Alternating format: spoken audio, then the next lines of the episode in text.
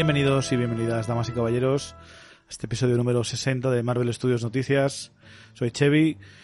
Eh, seguimos de confinamiento, seguimos en la cuarentena, aunque ya queda menos, o eso dicen. Eh, así que tenemos que estar continuando y creo que lo vamos a estar haciendo durante bastante tiempo, así que lo siento por la calidad del audio, pero seguimos grabando por Skype. Eh, en esta ocasión voy a contar con la colaboración de uno de mis eh, uno de los primeros colaboradores que ha estado un tiempo sin participar pero que vuelvo a tener el placer de contar con él que es Gio Gio buenas tardes ¿Qué tal, Chevy? ¿Cuánto, ¿Cuánto tiempo sin pasar por aquí? Eh? Ya, ya se me va a hacer un poco raro y todo grabar.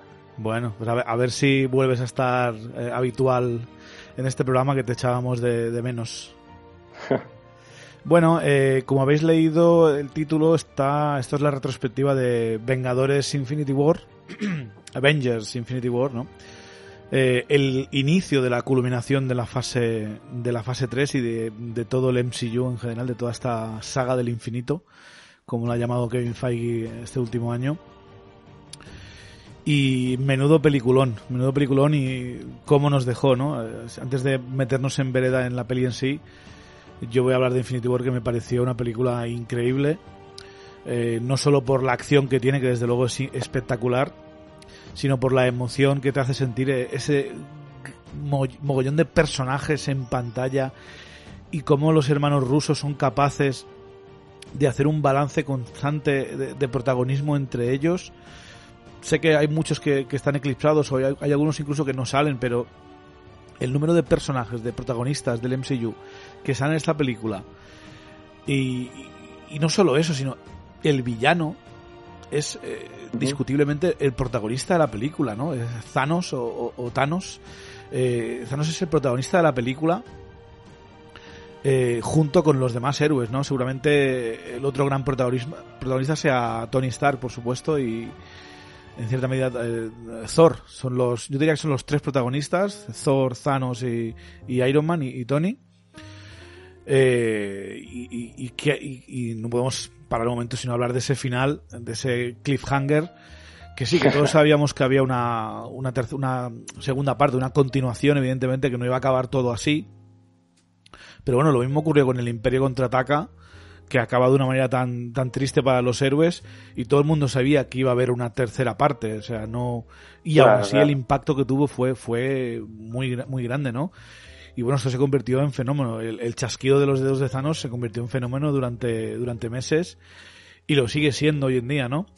No sé cuál vaya, es tu vaya. relación, Gio, con esta película, pero a mí me encantó. A ver, yo, por ponerle una pega, creo que eh, las películas que plantean el. Bueno, justamente esta película, esta, o esta. Sí, yo la consideraría una sola película, aunque esté dividida en dos. Creo que lo tiene más fácil Infinity War que Endgame porque es más. Es más sencillo plantear un problema interesante que un desenlace que esté a la altura del mismo problema. Pero vaya, que lo hace excelente en, en, todos los aspectos, lo que tú decías. Consigue desarrollar personajes en una película que es una guerra constante y un bombardeo de, de, de personajes en pantalla, lo hace estupendamente. Eh, además, no sé si habéis tenido el placer de, de, verla recientemente en la aplicación de Disney Plus, pero se ve increíble, se ve en 4K y con HDR y todo. Mira que yo la tengo, yo la tengo en 4K en, en los Blu-rays y os aseguro que en Disney Plus, y no es por hacer publicidad de Disney Plus, pero se ve, se ve increíble. Eh, que que hace publicidad se hace, pero a ver, eh, hace falta decir algo. O sea, voy a regalar suscripciones y me, es un programa de Marvel Studios. O sea, todo el mundo sabe que a mí me encanta Marvel Studios y Marvel y Disney Plus, pues también. O sea, es lo que hay. Si va a haber series de Disney Plus, pues voy a estar en Disney Plus. Pero debo sí. reconocer que cuando vi Infinity War en, en la aplicación, se ve increíble. Tienes una televisión 4K, se nota la diferencia, pero muchísimo. ¿eh? La, creo que es la primera vez que noto tanta diferencia de, de un Blu-ray a, a, un servicio de streaming. Sí, además es eso, eh, lo tiene un poco más complicado el ser en, en streaming y, y, vaya si lo hace bien, ¿no? Sí, sí, sí, sí, hostia. Y además con la cuarentena que en teoría han bajado la calidad, pues no sé, pues se ve que yo he tenido suerte y la, y la he enganchado bien. eh, esta película es, es, lo que se decía, ¿no? Eh, creo que los tres grandes protagonistas son los viajes de, de Thor, Thor, de, de Tony, Iron Man y de Thanos, Thanos. Eh, los tres viajes. Tenemos a Thor, que venía evidentemente de Thor Ragnarok, donde había, había hecho una reinvención del personaje. Y podéis escuchar nuestra retrospectiva de, de Thor Ragnarok, la tenéis en el canal. Pero el personaje se ha transformado en este guerrero. Asgard ha sido destruido. Loki se ha acabado de redimir. Eh, ha encontrado, eh, se, ha, se, ha, hecho con el trono, ahora sí que él es el, el, rey de Asgard, aunque Asgard se ha destruido, pero es el rey de su pueblo. Sí. Y aquí tiene un viaje, pues le, pega, le pegan un bofetón, porque le arrebatan todo, ¿no? Le, destruyen, le quitan a su hermano, le quitan a su mejor amigo, acaban con la mitad de su gente y le dejan por ahí por muerto en mitad del espacio. Y, y además lo hacen de una manera... Dime, dime. Sí, sí, sí, dime. Digo que además lo hacen de una manera muy cruel porque le, le, inmovilizan de mientras, de mientras lo hacen, entonces tú puedes ver constantemente y que creo que le, también le tapaban la boca. Eh, entonces puedes ver cómo, cómo él sufre, está, está muy muy bien desarrollado el, el, la primera escena en eh, Thanos quitándole todo a, a Thor y haciendo como un desarrollo de cero de nuevo de, de, del personaje. Claro, tenemos el héroe derrotado al principio, que es una, algo muy clásico en, en, el cine y en las historias, ¿no? El viaje del héroe es derrotado por el villano o por las fuerzas del mal y lentamente tiene que hacer su viaje, tiene que hacerse más fuerte, tiene que eh, conseguir lo necesario para enfrentarse al mal y derrotarle esta vez. Y es un poco lo que hace, ¿no? Encuentra a los guardianes en su viaje, encuentra nuevos aliados, nuevos amigos, se va a la forja de Nidevalir, como se llame, donde uh. crea el martillo nuevo, el, el, hacha martillo este destructor de tormentas, y con ese arma vuelve a Wakanda y de qué manera, ya hablaremos de esa escena más tarde. Y, y bueno, y, la muerte de Thanos está en sus manos, solo que como sabemos, en vez de matarlo inmediatamente, después de clavarle el hacha, quiere regodearse, ¿no? Quiere decirle, te dije que morirías por eso. Y le da esos segundos suficientes para que Thanos chasquee los dedos y destruya la mitad de la vida del universo. O sea, ese es el viaje del héroe, pero no acaba a completarse porque es demasiado regante Thor en su venganza eh, y porque desde luego el protagonista, como vemos, eh, es Thanos. Y vamos con Thanos, si, si, quieres, dime, tío. No, que qué buena manera de, de, de manejar un, un, giro de, de trama, el, el, el, hecho de Thor eso regodeándose en, en, en ello, qué, qué, buena manera de hacerlo. Que haría, que haría mucha gente, y haríamos muchos de nosotros seguramente, ¿no? Esos segundos Probablemente. antes de acabar con él de victoria, de poder decir, te hemos ganado, es algo muy, muy humano, muy, no sé qué Thor técnicamente no es humano, pero bueno, es muy de, de personas, ¿no? De, de, de seres inteligentes, lo de querer sí. la supremacía mental antes de acabar con un peligro. Sí. Eh, y, y, luego tenemos el viaje de Thanos, ¿no? Thanos que ha estado durante todos estos años localizando las gemas del infinito por todo el universo. Eh, no ha ido a por ellas personalmente porque él sabía que si lo hacía seguramente el universo entero se iba a liar contra él, alguien se iba a dar cuenta de lo que estaba haciendo, iban a ir a por él. Yo tengo mi teoría de que veremos un poco más de eso en Los Eternos, que ahí tenemos pues un poco la, la estirpe de donde viene Thanos y, y los entes poderosos del, del, universo a los que Thanos seguramente trataba de esquivar con su estrategia. Pero Ajá. lo que hace durante la fase 1 y 2 de, de, Marvel Studios, pues es esto, ¿no? Es localizar las gemas, intenta mandar lacayos para que las consigan para él, pero él no va personalmente. Y va personalmente cuando ya las ha localizado todas. Sabemos que el catalizador es que después del intento de asesinato de Nebula, eh, Thanos captura a Nebula, la examina, le examina todos sus discos duros y descubre que Gamora sabe la localización de la gema que más difícil era localizar, que es la gema del alma. Uh -huh. Y es cuando se lanza, ¿no? Eh, se lanza primero sobre Sandar, el planeta que veíamos en Guardianes de la Galaxia, donde están los Nova Corp, donde estaba guardada la gema, la lila, ¿no? La gema del poder. Eh, una escena que los hermanos rusos habían dicho que eh, en principio estaba en el guion y vamos a verlo en la película, pero que hacía la película demasiado larga y como demasiado repetitivo ver a Thanos destruir Zandar, llevarse la gema, Thanos claro. eh, destruir Asgard, eh, la nave de Asgard y llevarse la gema era como un poco repetitivo. A ver, a mí sí, te voy a mentir, a mí me hubiese flipado verlo. pero, porque pero igual a nivel de ritmo era más complicado. Sí, sí, es, es, como, es como un DLC de un videojuego. Es algo que, que me haría ver en un, en un corto o algo, pero sería un corto de, de millones de dólares y no, no lo van a hacer nunca, ¿no? Pero... pero desde luego eh, eh, el viaje y luego tenemos pues a Thanos dividir, ¿no? Dividir a su familia, a, a, la, a, la, Orden Negra, que hablaremos después de ella, los hijos de Thanos que les llaman aquí, los manda a la Tierra para conseguir las dos gemas que hay en la Tierra y él se va a encargar de las otras dos y luego ya se van a reunir en, en Titán y, terminar el, trabajo, ¿no? Un trabajo que, como vemos en la película, eh, él lleva haciendo durante mucho tiempo. Él iba planeta a planeta, eh, exterminando la mitad de la población para salvarlos de la, del hambre, ¿no? Y de, la, y de la escasez de recursos naturales. Pero imagino que al descubrir que juntando todas las gemas del infinito podría llegar a hacerlo de un golpe, pues... Claro, de manera masiva cambió sus esfuerzos. Vamos a hacer, en vez de hacerlo del genocidio uno a uno, lo que voy a hacer ahora es buscar estas gemas y hacerlo de, de golpe.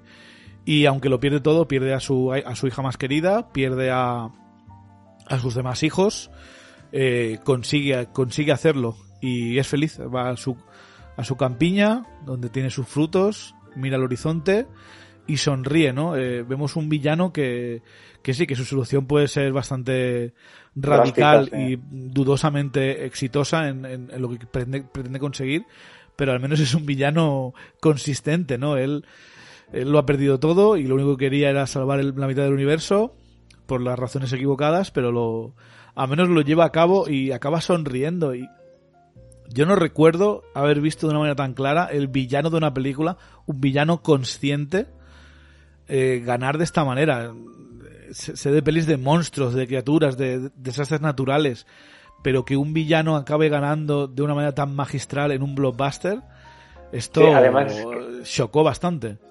Sí, además que te deja ese sentimiento de, dualidad de decir, hostias, es que le odio porque en realidad lo que, lo que ha hecho es acabar indiscriminadamente con la mitad de la población, pero a la vez no sabes hasta qué punto puede llegar a tener razón, entonces te quedas con un sabor raro en, en la boca cuando sales y dices, uff, no sé con quién voy. Sí, a ver, mm, habría que haber hecho un referéndum intergaláctico sobre eso. A ver, Zanos, antes de que le chasquen los dedos, vamos a preguntar qué es la opinión que seguramente hubiese ganado el no, porque nadie quiere morir. No, es en plan, bueno, siempre y cuando no sea yo, dale. Eh, pero, pero Thanos es un poco esto, ¿no? Y, y creo que después de, con esta retrospectiva, ya, ya sabiendo lo que pasa en Endgame, todavía le veo más valor a, esta decisión, porque sí, luego eh, en, Endgame se arregla un poco todo, pero, pero la humanidad, o sea, todo el universo durante cinco años pasa con, con, cinco, con, con la mitad de la población desaparecida. Y eso tendrá un impacto, perdón, y un efecto sobre, sobre eh, eh, el mundo y el universo en, los días venideros. ¿no? Es como la pandemia que estamos ahora, que son eh, uno o dos meses de, cuarentena eh, en todo el mundo. Esto, por mucho que lo solucionemos y, y, todos nos inmunicemos y lo que quieras, esto va a tener un efecto en la, en la comunidad. La próxima vez que, vuelva a haber una, un virus de esto acercarse a, Occidente o, o, a ciertas zonas, va a volver a haber pánico, va a volver a haber preguntas y, estrés. Y es un poco lo que, lo que ocurrirá en el MCU si algún día vuelve a haber un enemigo del calibre de Thanos, ¿no? Eh, el universo entero se va a poner en ristre para, para defenderlo y creo que es un impacto, eh, el Infinity War, importante gracias a, cómo ocurre en Endgame, que no lo solucionan enseguida, en la misma tarde, que es lo que yo, yo pensaba, en plan, pues ya y lo van a usar contra él, tal vez, y lo derrotarán, ¿no? ¿no? No me creo que hayan matado a la mitad de la gente. Pero que no, que están con los dos cojones y cinco años Tú imagínate, toda esa gente, por mucho que recuperes a, tus seres queridos, son cinco años de depresión y que tiene su impacto, ¿no? Claro, eso, lo, lo, plasman muy bien en, la siguiente, en Endgame. Lo que me gustaría saber hasta qué punto es, lo que tú decías, puede afectar a largo plazo, si podemos seguir viendo en las futuras películas gente dañada por, por el, el, lapso este de tiempo que tuvieron de cinco años. Hombre, desde luego es algo que aprovechar. Y, nunca mejor dicho, se pueden aprovechar todavía más de eso ahora para hacer un poco de paralelismo con lo que está ocurriendo con el virus este. Porque el virus este va a tener un efecto en el mundo occidental y, en todo el mundo en general eh, bastante importante en el resto de, años, sino décadas. Y en el MCU, como no ha ocurrido esto, como han pasado, pues el futuro del MCU en teoría ahora está en el 2024, es donde ocurre en teoría la peli de los Eternos, si no voy mal. Eh, o incluso Spider-Man lejos de casa ocurre en, el 2024, si no, si no voy mal. Eh, y no ha ocurrido esta pandemia. Pues mira, algo parecido. Ya sé que no es lo mismo que muera la mitad del mundo a una, pandemia, Por, gracias, a Dios, gracias a Dios. Pero, pero es algo que pueden aprovechar los del MCU para hacer un poco el paralelismo, ¿no? En vez de meter una pandemia a ellos, pues tienen la herramienta esta de lo que ocurrió, del pánico colectivo, de, de la prensa eh, preocupando a la población, del debate de si es necesario o no es necesario, de los secretos, o sea, puede ser muy, muy interesante. Eh, y luego aparte, por supuesto, del viaje de Thanos y de Thor, tenemos al viaje de Iron Man, de Tony Stark, que desde Vengadores, que lleva estando preocupado y emparanoiado por esto, precisamente por esto, porque un ejército alienígena llega a la Tierra y ataque. Y ocurre. O sea, tenía razón, es el problema. O sea, Claro, eh, el problema de Tony no es que no es que no tuviera razón en Vengadores el era de Ultron. El problema es que se le fue de las manos la solución. ¿Sabes? Eh, optó por la vía fácil, que era crear una inteligencia artificial que solucione el mundo, en vez de preocuparse en, unificar el planeta, en crear un grupo de defensa como SHIELD o como SWORD para defenderlo. En vez de eso, se lo tomó, se lo puso a hombros y se dijo, yo voy a salvar el universo. También, da la sensación de que en, su mente tenía todo como un, punto de vista más respecto a que la inteligencia artificial podría ser más neutra y tomar las decisiones que fueran más correctas. Al final es un poco lo que hace eh, Thanos, ¿no?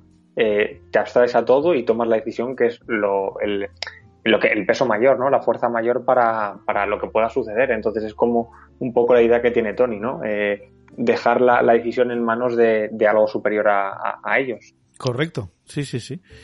Y, durante este viaje, pues vemos a Tony, pues eh, que se tiene que llevar con él en el viaje a, a Spider-Man, que es como el hijo que aún no he tenido, ¿no? Tuvo esa relación parecida con el niño de Iron Man 3, que luego le veríamos en el funeral en, Endgame.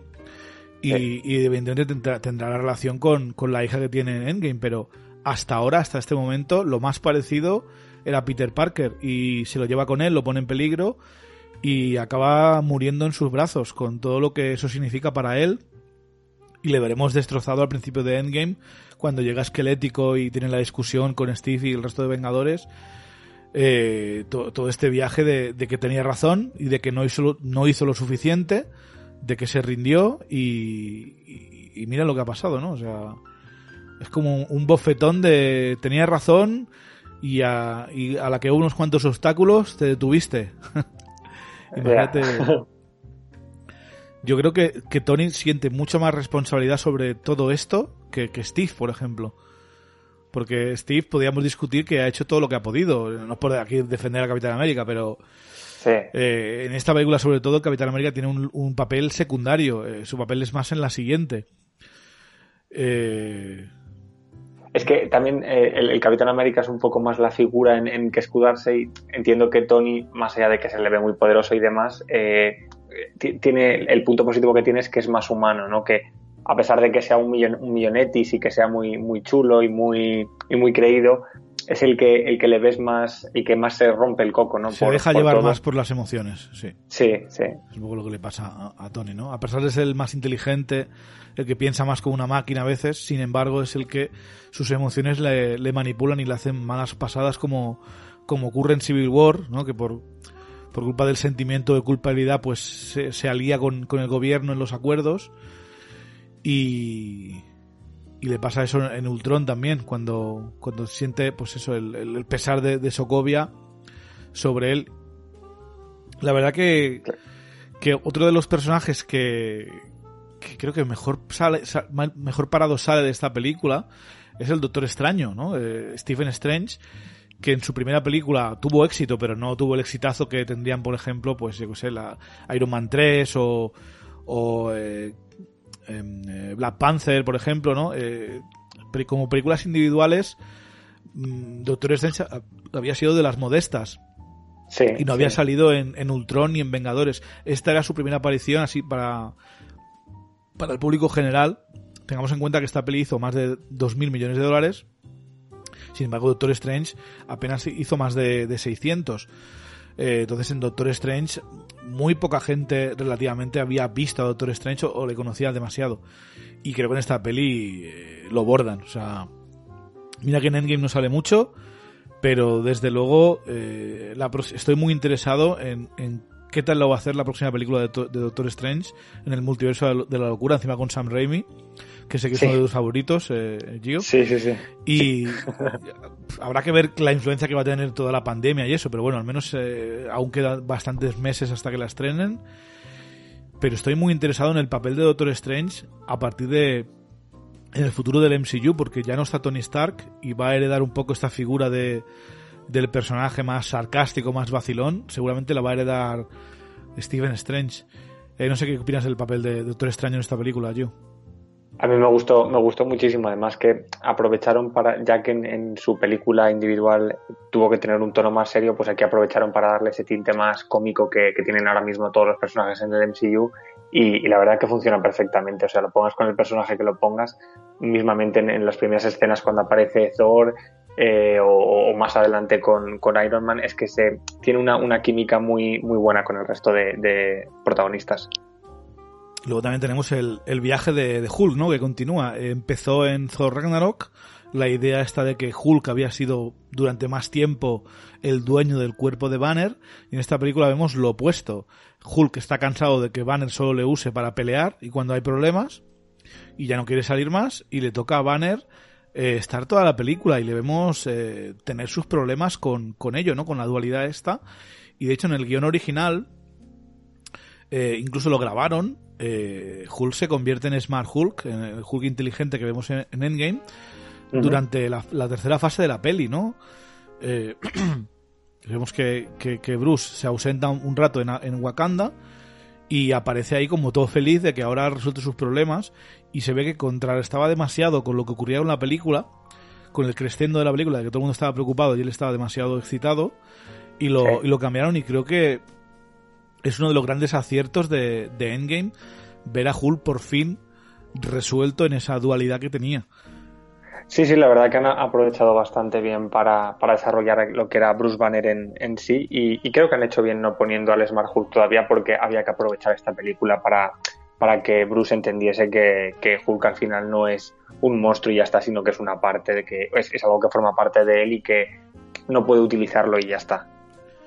Y por último, antes de pasar a hablar de la peli escena a escena, tenemos el papel de los Guardianes de la Galaxia, por supuesto, en la película. Eh, que habíamos visto ya sus dos películas por separado, muy alejadas del resto del MCU, muy poquísimamente conectadas, si se podía decir algo. Eh, algunas escenas en la Tierra, pero no tenía pinta de, ser el mismo universo, ¿no? Salvo que estaba Thanos ahí. Pero ya está. Y, y en esta, pues le vemos encontrándose con Thor, eh, Gamora y Peter pues tienen su camino por separado y, y Groot y, Rocket se van con Thor a su propia aventura. Es una forma muy interesante de separarles con, el resto de Vengadores, ¿no? Porque eh, Peter Quill y Gamora se van con, Iron Man y Doctor Extraño y Spider-Man y ahí tienes un buen team-up. Y luego tienes a, Rocket y a Groot que se van con Thor, que luego acabará uniéndose al resto de Vengadores en la Tierra. Es una forma de dividir a los, a los guardianes y mezclarlos con el resto de Vengadores. Y funciona, funciona muy, muy bien. Porque los, los personajes, se, lo, que decía antes con el Doctor Extraño, es que lo que consigue el MCU al final es que un crossover se siente, no se sienta artificial, como que los personajes los han puesto porque tenían que estar ahí, punto, sino que han buscado los intereses personales de cada personaje y han procurado que se junten con algunos que sean eh, o iguales o antagónicos para que o el choque de personalidades o la similitud funcione, funcione a la hora de verlo. Y luego que viene en caja toda la historia de Gamora, Vemos su infancia cuando Thanos la, coge por primera vez. Eh, luego en, en, Nowhere, ¿no? En Sapiencial, eh, Thanos la captura para conseguir dónde está la gema del alma. Pero ahí vemos el amor que siente Thanos realmente por Gamora, la preocupación. Que Gamora aún se siente un poco como síndrome de Estocolmo, ¿no? Se siente vinculado emocionalmente a Thanos a pesar de que la convirtió en una asesina y una simple eh, mercenaria y eso encaja bien con su sacrificio. Un sacrificio que, a ver, eh, eh, un momento muy impactante cuando Zano se ve obligado a, entregar a la gema del alma a la propia Gamora, ¿no? y, una muerte que, entre comillas, se ha burlado en Endgame. Se ha burlado y no se ha burlado, porque aunque técnicamente es Gamora, no es la misma Gamora, le faltan años de, de, experiencia y emociones y veremos eh, cómo juega eso, cómo juega con eso James Gunn en la tercera parte de Guardianes de la Galaxia, pero desde luego es muy, muy interesante lo que pueda pasar con Gamora en el futuro, a pesar de, de haberla matado, ¿no? Al igual que ocurrirá con Loki, que Loki vemos que, la, que muere en esta película al principio, pero sabemos que va a tener la serie de Disney Plus, y es otro Loki, es el Loki de, de 2012 y también puede ser muy interesante eh, esta forma de recuperar actores y personajes, pero no, no siendo exactamente los mismos, ¿no? Pudiendo explorar diferentes caminos con ellos. No sé qué opinas sobre eso, Gio. ¿Te parece hacer mucha trampa o estás de acuerdo? No, la verdad que es, que es curioso y lo que es un personaje que, que, es muy, muy interesante, es muy divertido de, de ver y, me parece una, una, buena idea. Lo único que me mosquea un poco es saber que al final eh, la serie acabe donde acabe, no Loki ya está muerto. Entonces es como un, desarrollo. Un bueno, no, no, sé, porque en, teoría, si no, si no se desmiente, Loki va a salir en Doctor Extraño en el multiverso de la locura. no sabes si será un papel pequeño, pero va a salir. Mm, en Thor Love and Thunder no se sabe todavía, pero yo no creo, yo no descartaría ver a este Loki en una segunda temporada, si tiene mucho éxito, o incluso volver a verle en, alguna película. Uf, sería muy interesante. Es algo muy recurrente en los cómics, ¿no? De, lo de no matar nunca a los héroes ni a los villanos, siempre vuelven a salir, es que realmente no estaba muerto, es que es un clon. Y en las pelis, espero que no lo hagan demasiado eso, prefiero directamente que no les maten, pero oye, es una buena forma esto de, hacer a de personajes de otros tiempos, ¿no? Que al menos no sean los mismos, sino que tengan alteradas un poco la, psique porque han vivido experiencias diferentes. Distintas, sí, sí, sí. Bueno, pues si quieres, yo vamos a dejar ya de hablar de, preámbulos de la película y vamos a meternos en vereda. No sé si comentaremos todas las escenas, pero vamos a hablar de lo que ocurre en la película desde el principio hasta el final. Damas y caballeros, vamos a hablar de Vengadores Infinity War.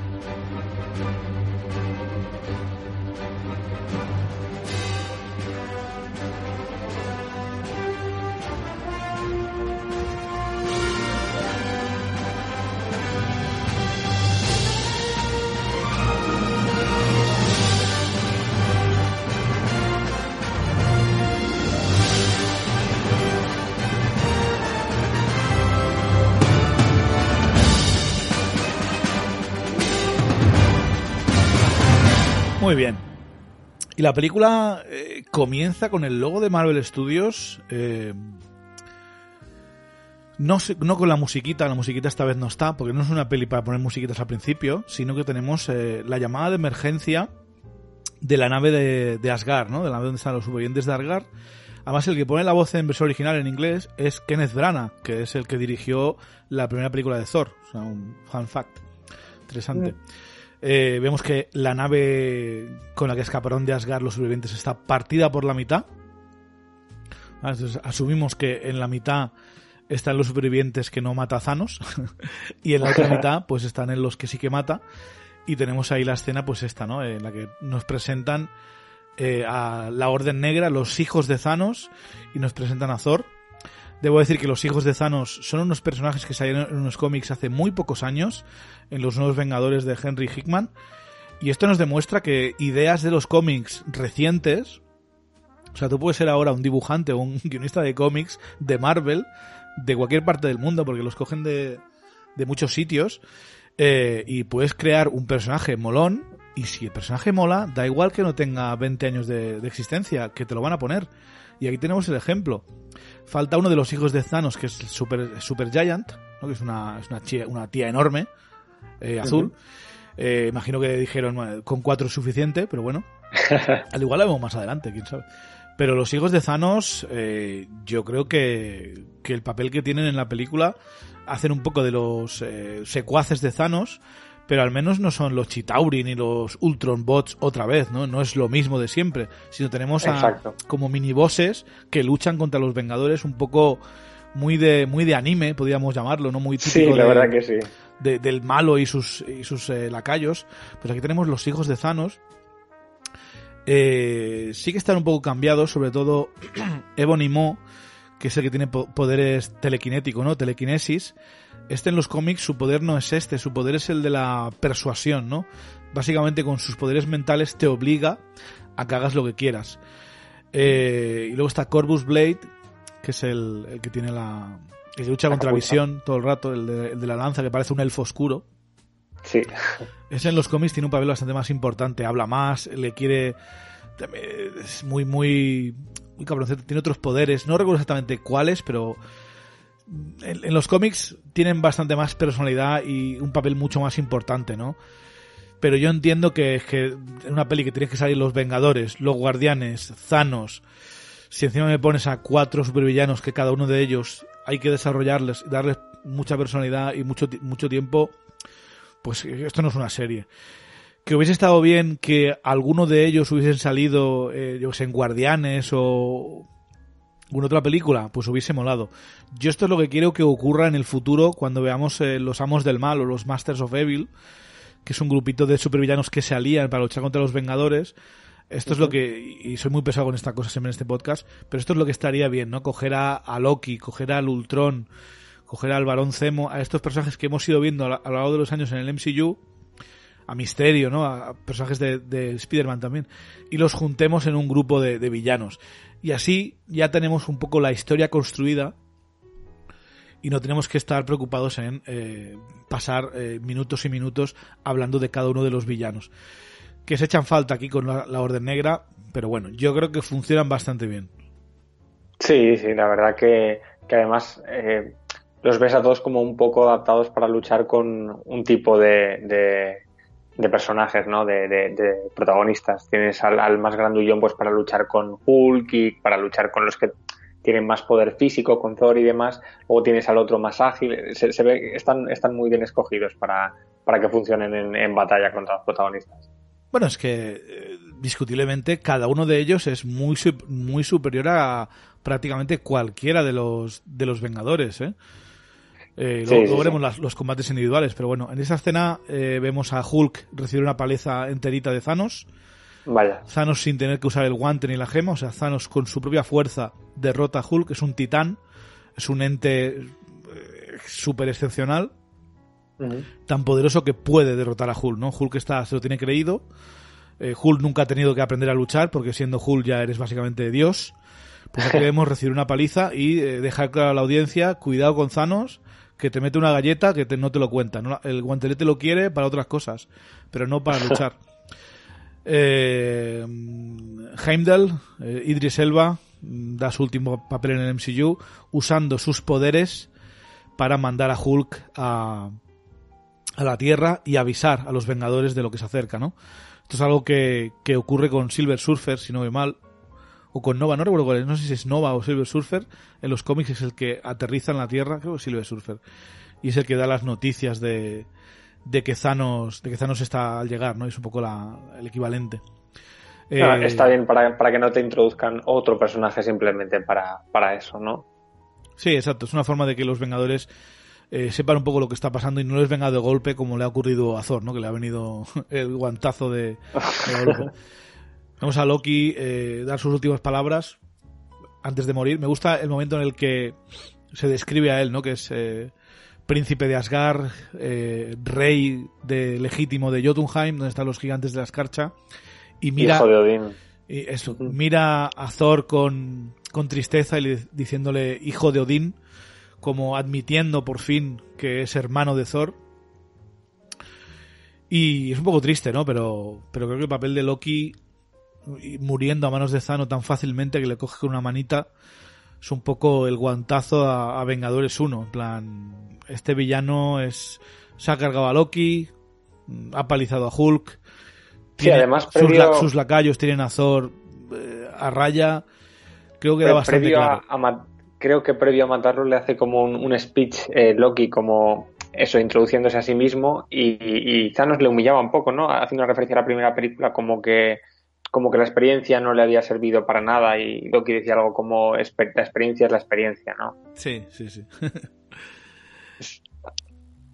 y la, la verdad que, que, yo creo que queda bastante claro que Thanos no necesita las gemas del infinito para para ser una gran amenaza, pero con las gemas, pues imagínate la multiplica por mil.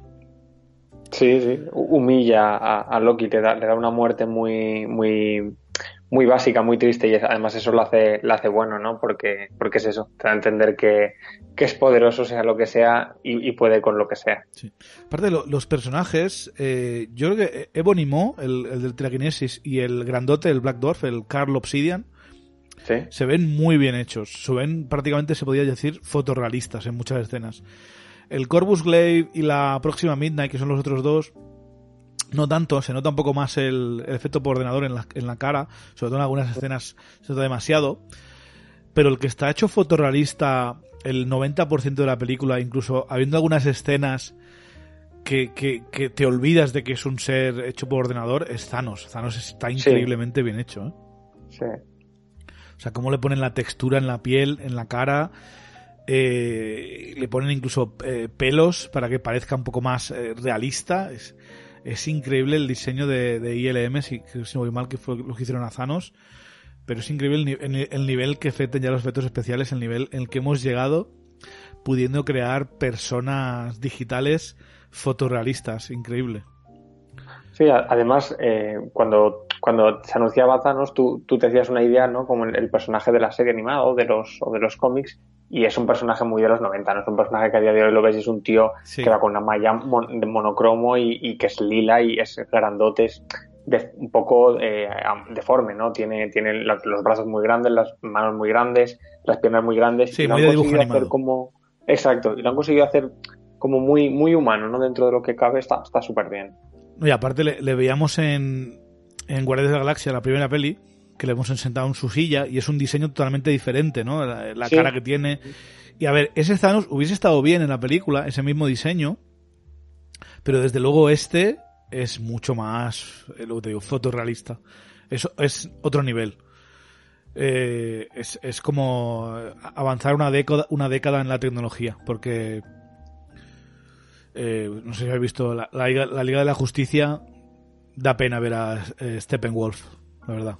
Para compararlo con algo. Es un poco injusto porque esa película tuvo muchos problemas y no se gastaron tanto dinero.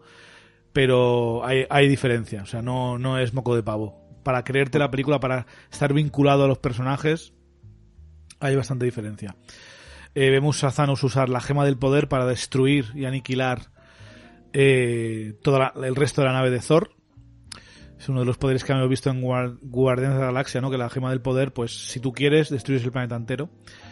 Eh, y también le, debemos usar, por supuesto, la gema de, del poder, que es la, gema del poder, no, la gema del espacio, perdona, que es el tesseracto, ¿no? Como rompe el tesseracto, coge la gema del espacio y ahí aprendemos. Nosotros pensábamos que era solo una fuente de energía, pero claro, ¿qué, puedes, ¿qué podrías hacer teóricamente con una fuerte de energía infinita? Pues abrir agujeros de gusano y es lo que hace, se teletransporta con esa, con esa gema. Y, y no veas, no veas el miedo que da alguien tan poderoso y que puede viajar eh, en cualquier parte del universo de forma instantánea. lo, que le, lo que le faltaba. Además es gracioso como, como destruye el tercer acto, que es algo que llevamos todas las, o sea, una serie de, películas viendo y claro, tú le das un, valor a ese objeto y al final lo destruyes como, esto no importa, lo que importa es... Como un huevo, exacto, exacto, lo que importa es lo que hay dentro, ¿no? Ni con dos manos, con una manita lo destruye, tira los cristales, ala adentro. Eh, luego tenemos, pues evidentemente, a Hulk eh, pasando por al lado del Sol, estrellándose en el Santum Santorum del Doctor Extraño, por supuesto, colocado eh, ese viaje preciso por, por Heimdall, que Heimdall sabía que mejor lugar donde mandar a Hulk era precisamente al, hechicero supremo de la Tierra. y ahí tenemos el título, ¿no? De Vengadores Infinity War con la carita de, Wong y Doctor Extraño, pues extrañados por lo que acaban de ver, pero desde luego se lo van a tomar serio.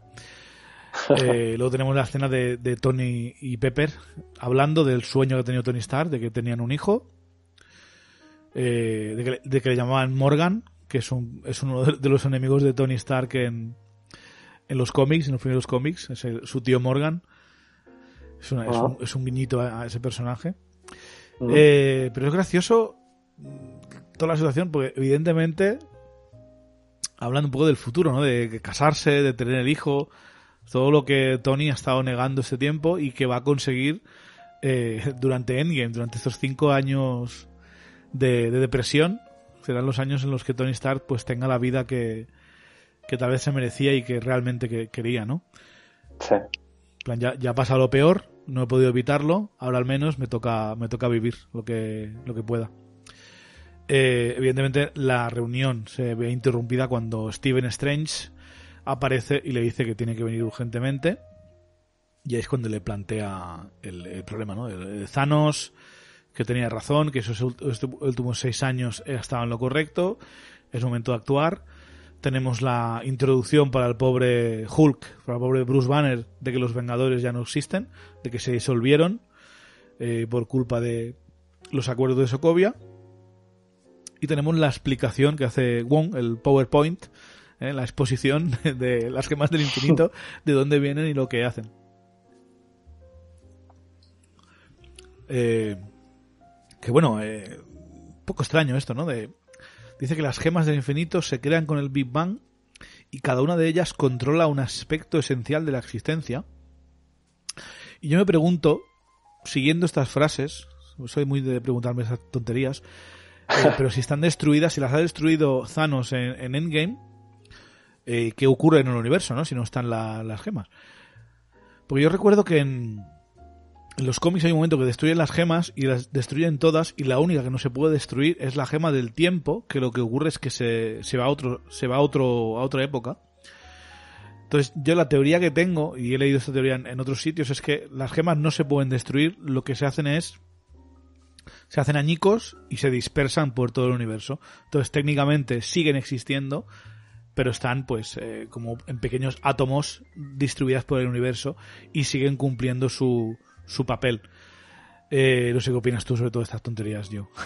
Eh, no, sí, a ver, pues es lógico. Muchas veces con películas que tienen tantas, tantos elementos así eh, específicos, siempre te tiendes a, poner quisquillos y a preguntarte esto. La verdad que me parece, me parece interesante, sí, al final es como el tema de la, de la materia y en vez de destruirse, pues se, dispersa, ¿no? Se, se, convierte en eh, sí misma más pequeña muchas veces, ¿no? Claro, mi pregunta sería si estas gemas, tal vez en unos años, que pueden ser décadas, siglos, milenios, que en cuyo caso nos daría un poco igual, pero si fueran, si fuera una década o menos, al igual se vuelven a reintegrar, se vuelven a unificar y vuelven a estar disponibles, como el buen respawn de, las gemas, para que alguien vuelva a, capturarlas, no sé, lo veremos. Yo, yo vaticino que no hemos visto lo último de las gemas del infinito, mira lo que te digo. Seguramente estaremos unos años sin hablar ni ver ninguna, pero algo me dice, y no cuento con esto lo de Loki, que tiene el tercer acto con él, pero yo creo que gemas del infinito en 5 o 6 años si el universo del MCU sigue siendo importante en el cine y tal, creo que volveremos a escuchar hablar de ellas. Mira, lo que te digo. A ver si, si consiguen introducirlas de una manera que no se sienta que estamos viendo lo mismo. Por supuesto, que no sea repetitivo, por eh, Dios. bienvenidas sean. Bueno, evidentemente, eh, Stark, Tony se ve convencido por motivos de fuerza mayor a contactar con Steve porque necesitan localizar a, a Visión, que tiene la gema de la mente en, en la frente eh, pero claro, eh, Vision está, está offline, ha desactivado su transponder, su transpondedor porque está con Wanda y quiere tiempo para él, ¿no? Eh, entonces está obligado a llamar a Steve, pero le interrumpe la llegada de Ebony Maw y Carl Obsidian, que llegan a, la Tierra, llegan a Nueva York, sabiendo dónde está la gema del tiempo, que la tiene Doctor Strange, y vienen a por ella. Y en el combate queda bastante claro la diferencia de poder, ¿no?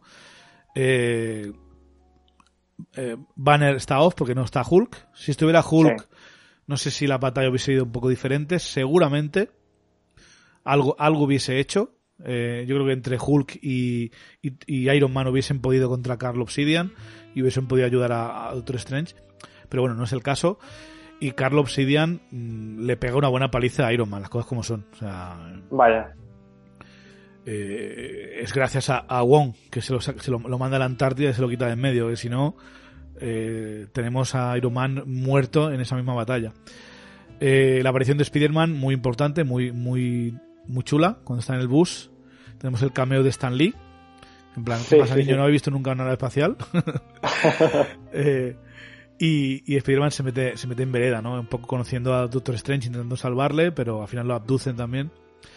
Eh, Doctor Strange y Wong luchando contra Ebony Maw. pero Ebony Maw con las fullerías que haces es muy, muy superior todavía, ¿no?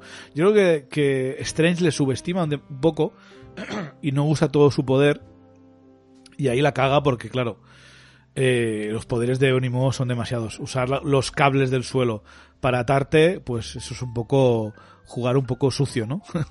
Exacto, exacto. Y, son, elementos tan, tan locos que no puedes ni, ni, ni caer en ello, ¿no? Sí, consiguen, consiguen llevárselo. Eh, hablar un poquito de, la armadura de Tony Stark en esta escena, que es increíble, la nanotecnología, ¿no? Ya se ha elevado a, a lo cómico, ya podría llamarle, a la pura ciencia ficción. Sí, siempre ha sido Iron Man un poco de ciencia ficción por el núcleo de energía que tenía, pero la armadura todavía era técnicamente posible. Ahora ya con la nanotecnología esto ya está a décadas, sino siglos adelante de nuestro de lo que podemos hacer nosotros.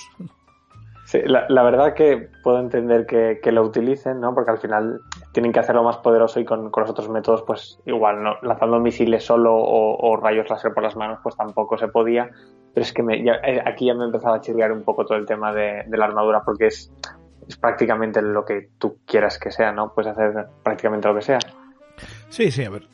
Por eso yo creo que unos años sin, sin Iron Man en el cine también nos van a venir bien un poco para... Exacto. Me imagino que tarde o temprano habrá otro personaje similar con tecnología y tal, pero desde luego eh, a, lo que llegó Tony Stark en, estas dos películas ya era algo de, vamos, de futurismo puro. Sí. Eh, bueno, la escena consiguen, consiguen esto, ¿no? Eh, derrotan a Carl Obsidian, pero eh, no llegan a tiempo a salvar a Doctor Strange. Y Tony y Spider-Man, pues, se ven obligados a saltar a la nave y a viajar con Ebony Maw hacia dónde? Pues hacia Titán, para rescatar a, Doctor Strange y la gema de, del tiempo. y Ebony y los otros dos, Próxima Midnight y Corvus Glaive, que los cómics son, son matrimonio y aquí en teoría no, no lo tengo tan claro. Yo creo que sí, por cómo habla la próxima Midnight y cómo se hablan entre ellos, o son muy buenos amigos o, se consideran muy buenos hermanos, o tal vez sí que sean. Sí que sean pareja. Sí, porque sobre todo en, Endgame, cuando está. cuando han matado a, a Thanos y están todos desapareciendo, eh, Próxima Midnight está arrodillada junto al cadáver de, de, Bonnie, de, de Corvus Glaive. Es un detallito que no, se ve mucho, pero cuando lo has visto tantas veces como yo, pues lo ves. Entonces, creo que sí, que es un, guiño a, esta relación que tienen en los, en los cómics. Evidentemente no es un matrimonio convencional, ni mucho menos, porque están, los dos zumbados, pero bueno, es gracioso. Eh, y bueno, no la, el combate entre estos dos, pues acaba así, que Strange eh, se va. O sea, han ganado 1 a 0, ganan los hijos de Thanos a los Vengadores. Pero luego tenemos eh, el otro, la otra cara de la moneda, ¿no? Que es eh, en Edimburgo. Tenemos a, Wanda y a Visión, que les veíamos flirteando un poquito en, Civil War, ¿no? Veíamos ya estaba su relación aflorando, algo que en los cómics ocurre y todo el mundo estaba esperando pues no cuesta nada meterlo, ¿no? Si encaja y se hace bien, tampoco hace falta perder mucho rato con, esas, con estas cosas si la peli no lo merece, pero creo que es suficiente, ¿no? Sí, pero creo que me he saltado. Creo que antes de, ver a, estos dos vienen los Guardianes de la Galaxia. Perdonadme, chicos. que me he liado. Vale, primero vamos a los Guardianes, que me encanta que pone Space, pone el espacio, ¿no? Veamos antes Nueva York y ahora es el espacio. Vamos a los Guardianes cantando. Eh, todos juntos van a a responder a una llamada de socorro, que es la que escuchamos al principio de la película, en el logo de Marvel Studios, y es cuando se encuentran a Thor, que hemos hablado de esto. Thor les explica lo que está ocurriendo. Descubrimos que. Eh, que el plan de Thanos seguramente sea ir a. a Nowhere para conseguir la gema de la realidad, que la tiene el coleccionista y los guardianes deciden, ir allí, pero eh, Thor dice que no. Thor dice que Thanos es imparable y que necesitamos un arma capaz de matar a Thanos. Entonces se, dividen los guardianes. Eh, Star-Lord, Gamora, Drax y Mantis. Que dices, estos cuatro a por Thanos. Eh, ¿En qué momento, no? O sea. Sí, sí. Es que si alguien pudiera hacer algo de los guardianes sería Groot, el, Groot enorme porque se hace gigante. Y, y Rocket porque puede crear armas de destrucción masiva de, de las piezas de tu radio, radiocassette, pero, pero estos cuatro pobrecitos era una, misión un poco condenada al fracaso. El único que podía hacer algo era Gamora con sus cuchillos, pero sabemos cómo acaba la misión. Y luego tenemos pues a los otros, a, Rocket Groot, que acompañan a, a Zora Nidavellir a por el arma a por el arma capaz de matar a Thanos, como, como sí que vemos que, que lo hacía al final. Eh, la escena, desde luego, es súper chula. Eh, toda la rivalidad de machos alfa, clásica y cliché que hay entre Star-Lord y, Thor. Es buenísima, es buenísima. Cosa que, recuperamos un poco, no, lo vamos a ver hasta el final de Endgame, pero es muy divertido eh, enlazar un poco este principio con Infinity War y el final de Endgame cuando vuelven a estar los, los Asgardianos de la galaxia, ¿no? ¿Dónde vamos? ¿Dónde vamos? No, pero yo soy el jefe, por supuesto, por supuesto, eso es lo, mejor. Aquí tenemos un poco la, el espejo de, esa escena, ¿no? Ahora sí que viene la escena que estábamos hablando antes de Wanda y Visión. Están en Edimburgo de vacaciones, de escapada amorosa. Y por supuesto le, sorprenden Próxima Midnight y Corvus Glade. Eh, Corvus por supuesto, atacándole por la espalda, ¿eh? no, como hace Ebony Moe y Carl Obsidian, que se plantan delante de, Strange y de y de Iron Man, sino que estos van por la espalda porque saben que Visión es muy poderoso y Corvus Raid usa su, su cetro, su, su lanza para inutilizar los sistemas de, de, visión.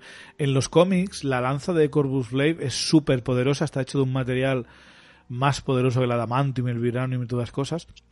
Y aparte es como su filacteria, no sé si sabéis lo que es, pero básicamente siempre y cuando la lanza no sea destruida, Corvus Blade no puede morir.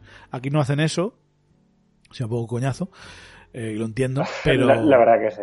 Pero es un factor y al menos vemos que la lanza tiene un papel importante eh, atravesando a Visión varias veces y, bueno, y se acaba enlazando cuando Visión acaba matando a Corvus Blade eh, al final de la peli, ¿no? Un poco devolviéndole la, toma, para ti. Pues la verdad que sí que es una pena que no desarrollen un poco más la lanza. Ya no digo con el tema que decías de, que si no la destruyen no, no, muere él, pero sí que de notar de que no es un, arma de metal espacial y ya está.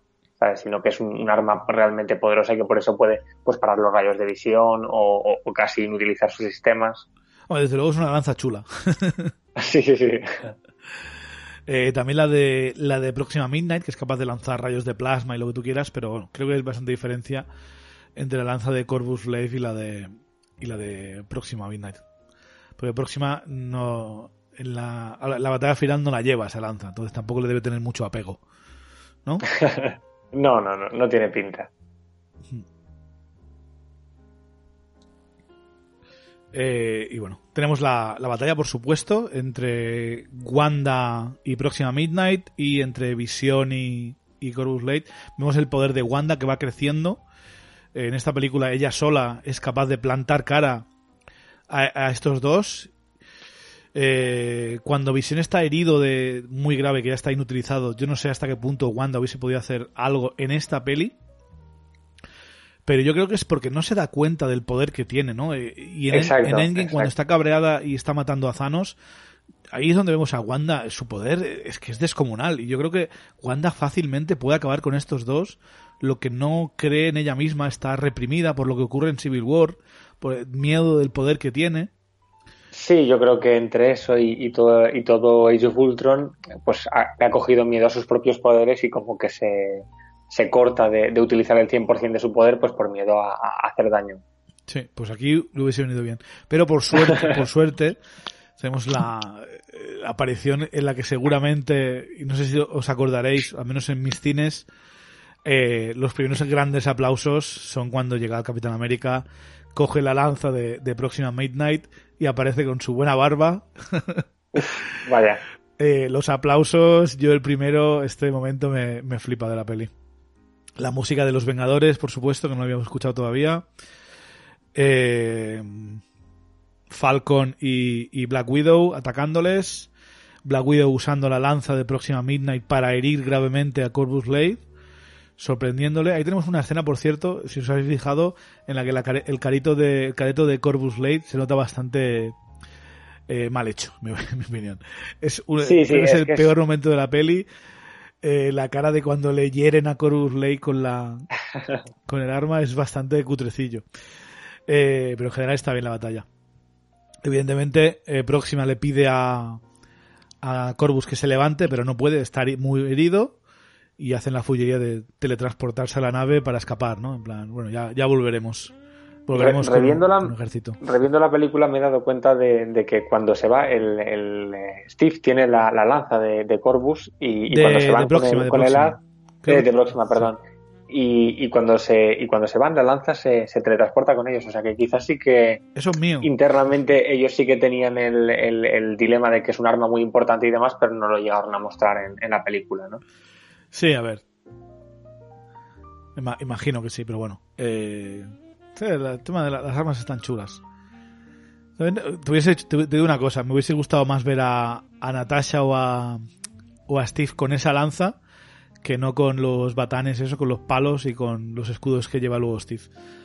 Sí, es bastante cutrilla, sí, la verdad que sí. El estilo de combate hubiese molado más con una buena lanza, una, pero, yo creo, pero a la vez es una manera de que una vez recupera el, escudo te vienes arriba, ¿no? La, espera de llevar armas flojas es como dices, Dios, que le den ya su, su, arma, ¿no? Es con lo que se sabe manejar. Sí, sí, sí, pero bueno. Pero molaría igualmente. Bueno, tenemos ahí la, reunión de visión diciendo, diciéndole a gracias capitán. Eh, a pesar de todo lo que ha ocurrido, esa miradita de, de lo hemos pasado mal, pero en el fondo somos una familia. Eh, eh, Natasha echándole bronca a, Wanda y Wanda diciendo pues queríamos solo tiempo para estar juntos y tal. Y Steve le dice que van, a casa, ¿no? Van a casa, que casa es la base de los Vengadores, por supuesto. Y luego pues tenemos la escena de, del flashback de cuando Gamora es pequeñita. Lo hemos comentado antes, pero vemos a el ejército de los Chitauri eh, en pleno esplendor. Eh, sí que es verdad que hay, hay otras naves y más poderosas, hay más leviatanes. ¿Sabes? También es un planeta seguramente menos, menos eh, preparado, menos poblado que... Y al igual menos avanzado que la Tierra. Pero es un planeta de, consumido por Thanos, eh, en la que matan a un montón de gente, incluso antes de separarles en dos y aniquilar una de las dos mitades. O sea, ahí hay más del 50% aniquilado. ¿eh? yo, creo, que se carga fácil al 60 o, o 70%. A ver, el tanto por ciento empieza a contar una vez se ha conquistado. También está Ebonimo con él. Sabemos que Ebonimo es su, su, más leal hijo en ese momento, aunque la querida partir de ahora sería Gamora. Eh, le enseña la tontería esta del equilibrio con la taguita. ¿eh? El mundo tiene que estar equilibrado, el universo tiene que estar equilibrado. Ahí vemos un poco su el principio de su planteamiento, que más tarde en la peli nos lo va desarrollando. Pero vemos que inician la, la, relación especial entre Gamora y Thanos en este momento, ¿no? Y luego ya volvemos al presente, donde Gamora tiene la daga esta que le dio su padre y le dice a Peter Quill que si Thanos la captura, que Peter debe matarla. Tenemos la, la coña de Drax, que es invisible, por supuesto. y llegan a, Nowhere, donde todo parece estar eh, apagado, deshabitado. Sin embargo, en la, en la primera de Guardianes eso estaba vivo, lleno de trabajadores, lleno de energía. Era, era otro mundo.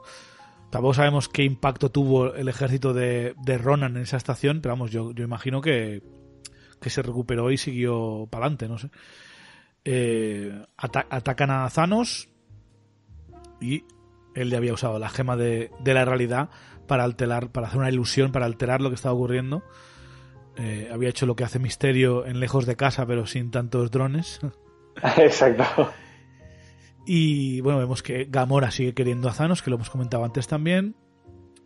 Peter Quill dispuesto a matar a Gamora, a pesar de que es, matar al amor de tu vida, pues complicado es siempre. Y Thanos diciéndole me gustas antes de irse, cuando convierte las balas en burbujas.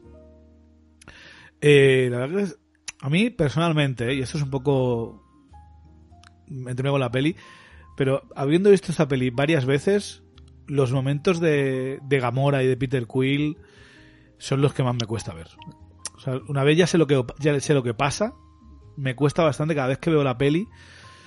tú sabes que todas las pelis que te encantan siempre hay algunas escenas que te cuesta más verlas, que se te hacen más difíciles. Pues a mí las de Peter Quill y Gamora me cuestan bastante. ¿Y por, por qué en concreto? No, no, una de ellas es lo que pasa. No sé, porque me parece que están un poco lentas. Tampoco. Estos personajes, y siempre lo he dicho, de los Guardianes de la Galaxia son los que menos me gustan.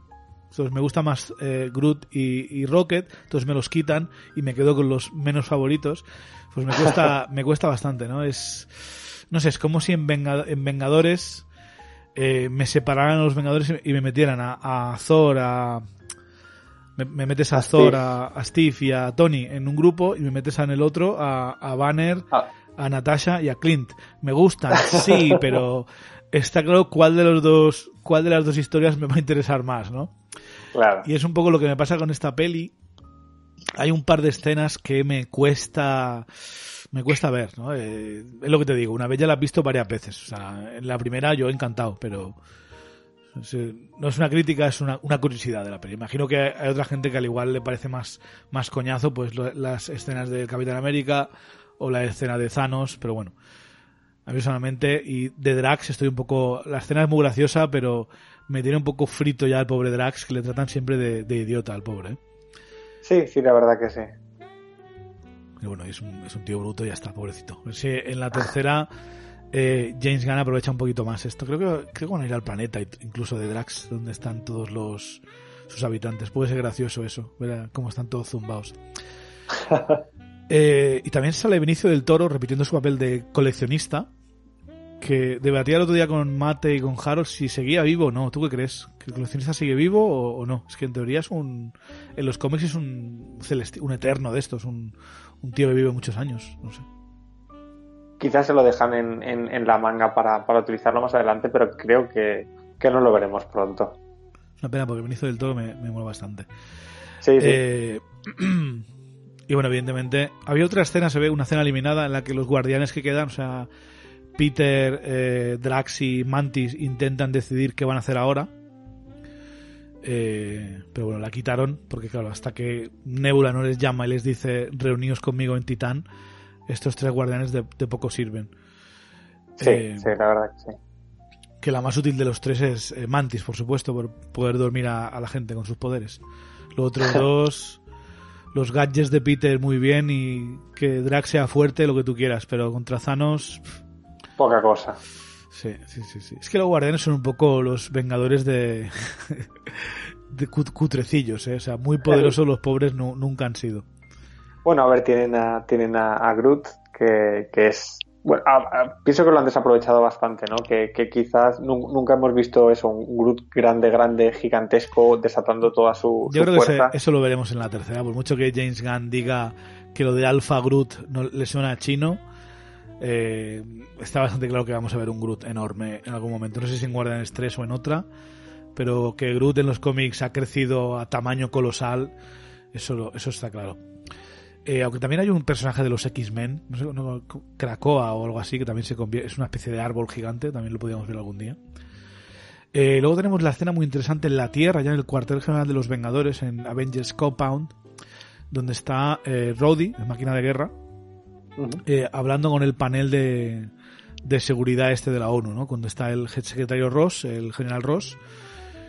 Y es muy interesante porque le echa la bronca eh, rodia al secretario Ross diciéndole que si no fuera por los acuerdos, Vision hubiese estado aquí en todo momento. Se le echa un poco la culpa. Y me gusta que el general Ross le dice a. Secretario, perdón. Le dice a, a Roddy que se tiene segundas. Second, second thoughts, ¿no? Eh, sobre lo, firmar los acuerdos. Si se arrepiente de haber firmado los acuerdos. Y, y en inglés queda muy claro porque en, en inglés dice not anymore, que es ya no Ajá. Y, ¿Cómo lo tradujeron? No sé cómo lo tradujeron, pero eh, en, inglés queda claro que es ambigua la respuesta. En plan, ya no tenga, ya no tenga dudas, pero en, por su tono de voz sabemos que se refiere a que no debería haberlos firmado, ¿vale? Pero no se lo dice claramente a General Ross, entonces no, no le puede culpar de nada. Eh, pero en castellano, y lo voy a, voy a pasar el de esto y voy a ver qué dice en castellano exactamente, porque es que recuerdo que no es lo mismo. Vale, lo he visto y básicamente le dice, en vez de decirle si are you having second thoughts, le dice, ¿tiene dudas? Y él dice, ya no. Es parecido, es la misma idea, pero creo que no es que hay cosas que es muy difícil traducir exactamente. Pero es, es, la misma idea, ¿no? Es en plan, ¿tienes dudas sobre lo que firmaste? Y él dice, ya no. Evidentemente, eh, si tenía alguna duda de si debería haberlo firmado o no, ya no las tengo. La duda es que no debería haber firmado eso. Y desde luego eso es un poco aquí hacer este comentario y se van y ya está, pero eh, si los Vengadores llegan a estar unidos en el momento que ataca Thanos, o los hijos de Thanos, otro gallo hubiese cantado, ¿no? Eh, seguramente sí, hubiesen sí. sido capaces rápidamente de defender a Doctor Strange y a Visión, eh, defender las dos gemas, derrotar a los hijos de Thanos y para cuando llega Thanos eh, seguramente Doctor Strange ya ha visto cómo hacer para retroceder el tiempo y derrotarle, no sé. O sea, claro, se, dis, dis, es discutible si hubiesen ganado o no, pero desde luego hubiesen tenido más oportunidades. Sí, yo supongo que es parte de la estrategia que eso, que ataquen de, de desprevenido y, y, por eso Thanos está, había hecho lo que tú comentabas antes de no, no dar presencia de que estaba en busca de las gemas. Entonces era muchísimo más fácil que pillara de imprevisto a todos y que estuviesen, pues claro, supongo que llega un punto en el que es ridículo que estén todos en un mismo sitio si no hay una amenaza. Entonces Thanos aprovecha eso. Sí, sí, pero desde luego lo, lo que ocurre en Civil War, dividir a los enemigos, eh, bueno, era el lema, ¿no? De, de, la, de algunos pósters de Civil War.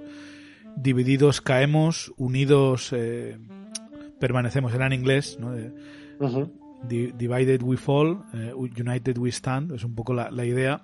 Y en este caso están divide, divididos, le atacan por separado y acaban venciéndoles.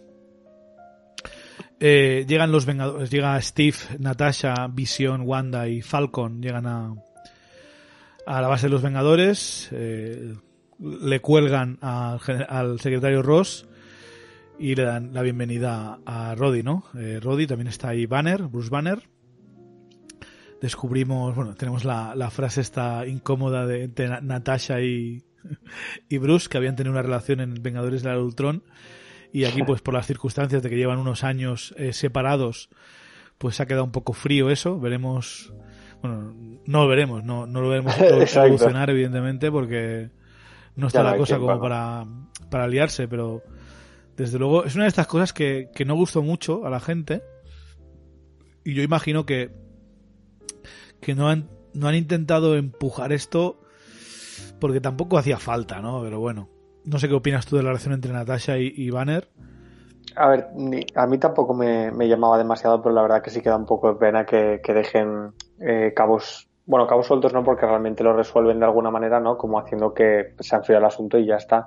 Pero que te planteaban algo que quizás sí que parecía que iba a llegar a, a un futuro y no, no llegó. De todos modos, igual para esta película hubieran habido demasiados momentos románticos y también le hubieran puesto un romance entre Natasha y, y Banner, ¿no? porque ya tenías a Gamora, ya, ya Peter, tienes eh, bastante con... También, sí. Exacto, tienes a Tony con Pepper, que tiene bastantes escenas eh, romanticonas, es como un poco, igual se hubiera hecho un poco pesado, ¿no? Tanto, tanto romance. Sí, y aparte también es un poco adulto, en la, a veces las relaciones no funcionan y ya está, tampoco hace falta... También, forzar el mecanismo, sí, claro. y, y, también quieras o no, se cierra el arco eh, en Endgame cuando muere Natasha y vemos lo enfadado que está Bruce, ¿no? Por, por ese tema. O sea, realmente la quería, aunque no fueran novios, lo que tú quieras, eh, tenían un vínculo especial entre ellos. Claro. eh, bueno, se pueden hablar de lo que van a hacer, del de plan que tienen. Me gusta el banner diciendo, ¿qué pasa? ¿Hay un Ant-Man y un Spider-Man ahora? eh, sabemos que Ant-Man y, y, Clint y Ojo de Halcón están los dos en arresto domiciliario. Eh, no, no, les veremos hasta, hasta Endgame. Eh, bueno, veremos a, a Ant-Man en, en, su secuela, pero me refiero en, en este ambiente, en, esta, en este momento, no lo veremos hasta, hasta Endgame. Eh, porque creo que paralelamente a esto está ocurriendo lo de. ocurre, ocurre unos días antes, lo que ocurre en Ant-Man y la avispa está ocurriendo unos días antes que esto, ¿no? Sí, sí, por eso mismo. Sí, yo, yo creo que debía ser antes porque si es a la vez no, no explicaría que no se enterasen de lo que está sucediendo. Entonces creo que tiene que ser antes, ¿no? De, de mm. Infinity War. Igual un pelín antes, meses o, una cosa así, ¿no? Sí, o días, no, no tengo claro. O días, sí. Eh, bueno, pues intentan discutir, discutir, qué van a hacer, ¿no? Eh, Visión lo tiene claro, hay que destruir la gema para que Thanos no pueda tenerla. Eh, y es la decisión así hablando en frío, es la decisión acertada. Pero por supuesto, es un poco el argumento de, Steve, que una vida no, no debería... O sea, una, una, vida debería valer lo mismo que, que 50.000. Y, y, a ver, el argumento está claro, ¿no? Eh, si no ves alternativa, pues vale. Pero el problema es que hay alternativa. Pueden extraerle la gema, salvar la vida a Visión y, y destruirla luego y mientras haya esperanza deben luchar. Eh, es un poco el mensaje de la película que sí, en este caso es un fallo, porque los héroes pierden por esta decisión. Cosas como son, o sea, pierden porque, porque Thor es arrogante y, le deja esos, segundos de, vida a Thanos para que chasque los dedos, pero también pierden los héroes por esta decisión heroica en vez de hacerlo lo frío y lo que hubiese hecho una máquina y seguramente un comité o un panel o un gobierno que hubiese sido matar a, matar a una persona para salvar al resto, como hicieron en Chernóbil, ¿no? Cuando tuvo que meterse esos tres buzos a apagar el reactor y sabían que estaban sentenciándose a muerte por acercarse tanto a la radiación, eran conscientes de ello, eh, pero claro, no, no había opción, no había tecnología, no había drones, no si, no lo hacían iba a morir muchísima gente. Eh, en, esa situación es triste, es una putada, pero se entiende. Pero siempre que hay esperanza, eh, el argumento, el argumento moral es que se debe tirar por la esperanza y por el camino en el que menos gente sobrevive, ¿no? Sí. Eh, que no sé qué hubiese hecho tú, Gio, pero vamos, yo siempre es que moralmente estás obligado a, a salvar todas las vías que puedas, aunque sea un poco más arriesgado. Yo creo que es una de esas cosas que al final, hasta que no te ves en la situación, no, no eres capaz, ¿no? También te viene que ver la magnitud de, de lo que pasa, pero, pero vaya. Sí, pero a ver, no, nadie, nadie envide la, la situación en la que están estos héroes y esta decisión que tienen que tomar, pero desde luego para Thanos, eh, a Thanos le viene que ni pintado esa decisión. vaya. Eh, especulan que para poder sacarle la gema necesitan una tecnología y alguien eh, capaz de hacerlo y que no conocen a nadie, pero Steve evidentemente dice que sí que sabe de un sitio, donde tenemos la introducción de Wakanda, eh, que habíamos visto en la, en la película de Black Panther, sabemos que es una nación súper mega avanzada, y ahí tenemos a Shuri, por supuesto, que es la. Se podría discutir que es incluso más inteligente que, Iron Man y capaz de extraerle a visión la gema y, que sobreviva, ¿no? Sí. Eh, vemos ahí que está eh, la Panzer, T'Challa, preparando la, la, batalla. O sea, imagínate la llamada de, Steve Rogers, del Capitán América, diciendo, oye, que vamos a llevarte un androide, que es amigo nuestro, que le tienes que quitar una gema que tiene en la cabeza. Eh, y va a venir seguramente, va a venir gente, incluso un ejército, a, por ella. ¿Cómo, ¿Cómo, lo ves? ¿Lo quieres poner a referéndum en tu pueblo o no? Y la verdad que habla un poco de la amistad que se ha forjado eh, entre el Capitán América y, Black Panther, ¿no? Sí. Un poco... Eh, en Civil War es Black Panther que va por Bucky y es posible que sea un poco de, sentirse culpable de, haber elegido el, mártir equivocado y, luego le ayuda, ¿no? Le, le, ayuda a curar la mente a Bucky, ayuda al Capitán América, queda bastante claro que le ayuda a, a liberar a los Vengadores de la presión de la, de la balsa, de Raft. Y seguramente off-screen han estado hablando más, no sé si han tenido algún contacto o algo. Eh, Mate siempre dice que le encantaría ver una película de Vengadores Secretos de estos dos años que están eh, Capitán, Falcon y Wanda y, Viuda Negra están eh, fuera de la ley, ¿no? forajidos.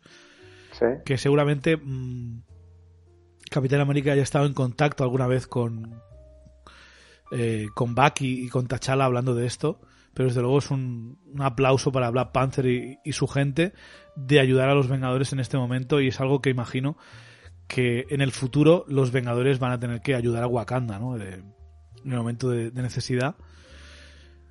Eh, seguramente cuando luchen contra Atlantis o Latveria, que es lo, que estamos esperando en este podcast, que ocurra en Black Panther 2 o, en el futuro, pues me gustaría ver a, los Vengadores luchando por Wakanda, no y no usando a Wakanda para defenderles a ellos. Eh, no, sé qué te pareció a ti Black Panther, Gio, ¿Cómo, ¿cómo, estás? Porque sé que a Harold, por ejemplo, no, no es su peli favorita y es un poco sentimientos encontrados. ¿Cómo, ¿Cómo estás tú en el tema de Black Panther, Wakanda y todo esto?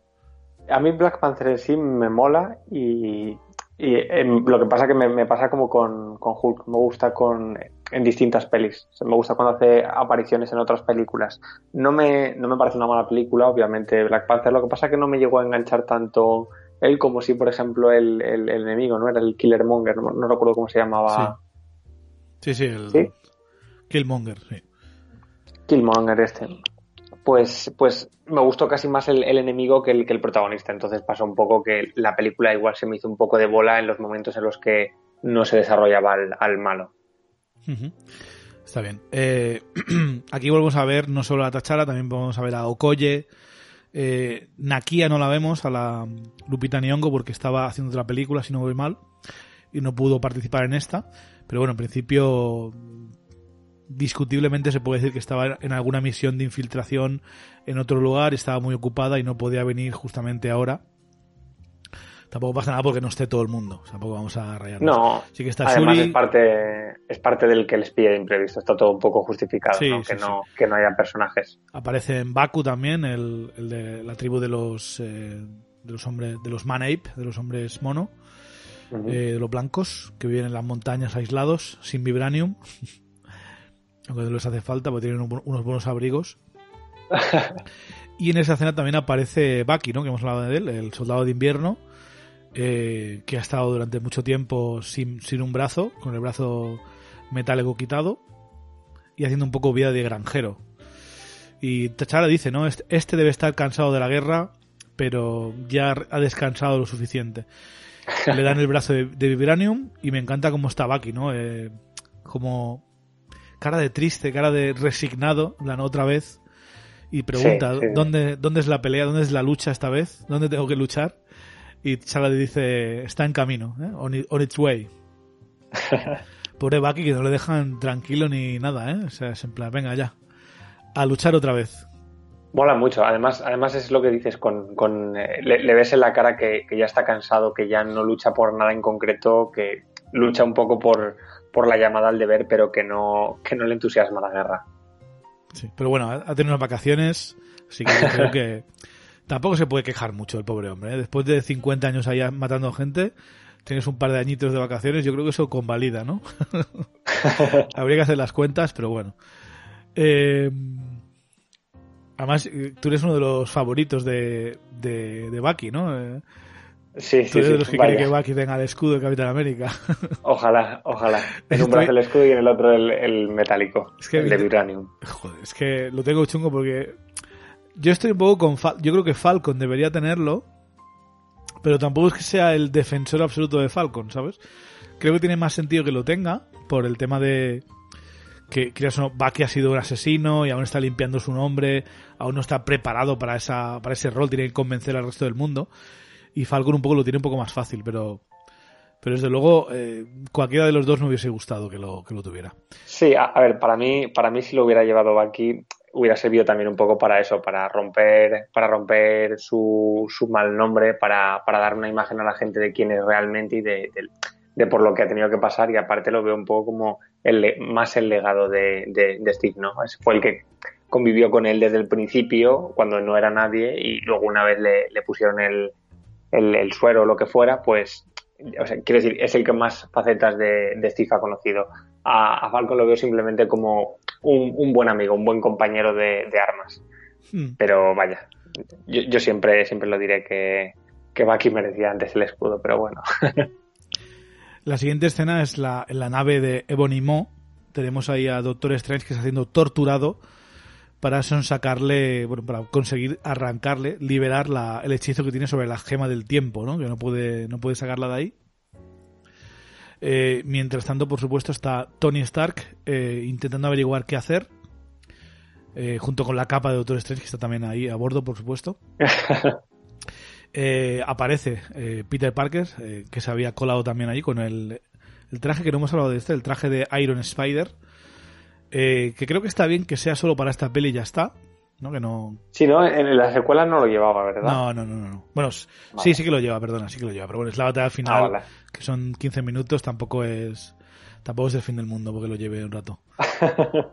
Sí, a ver, yo me refiero que me gusta que la armadura no continúe en lejos de casa ni en esto, o sea, se ve, pero no, no abusan de ella porque si no sería demasiado demasiado Iron Man y, poco Exacto. Es un power up muy externo al, personaje. Sí, le, quita demasiado eh, peso de Spider-Man. Hay mucha gente que se quejaba un poco de, de esto, ¿no? De la tendencia de, de Iron Man a, a tener este vínculo con Spider-Man, de tener que ver a Spider-Man con la armadura esta. Pero yo creo que para estas dos pelis, teniendo en cuenta que son las que Spider-Man está en crossover directo con los Vengadores, creo que tiene, su, tiene su gracia y, tiene su, aquel, ¿no? No sé, yo creo que está, que está chulo. Porque como nunca vamos a ver a, a Spider-Man con el traje ese de Civil War, que es el que lleva en el cómic. Exacto. lo, lo, vemos aquí y es un, un, buen guiño con las, con las patas estas de araña y todo el rollo. está bien. Eh, urden un plan para liberar a Doctor Strange, que es básicamente eh, el de Alien, ¿no? el de Alien. Hacer un boquete en la nave y pues la succión del vacío del espacio se lleva a Ebony y al estar en el espacio lo, lo, congela, ¿no? Algunos que criticaban que Ebony debería ser capaz de, de con la telequinesis devolverse a la nave antes de congelarse eh, pero bueno, en teoría la nave está viajando a velocidad hiperespacial. Entonces, mm, una vez te sales de la nave, yo creo que es instantáneo que te quedas atrás.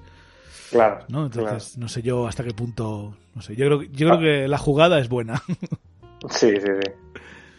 Eh, me encanta la discusión que tienen eh, Tony Stark y Doctor Strange a continuación.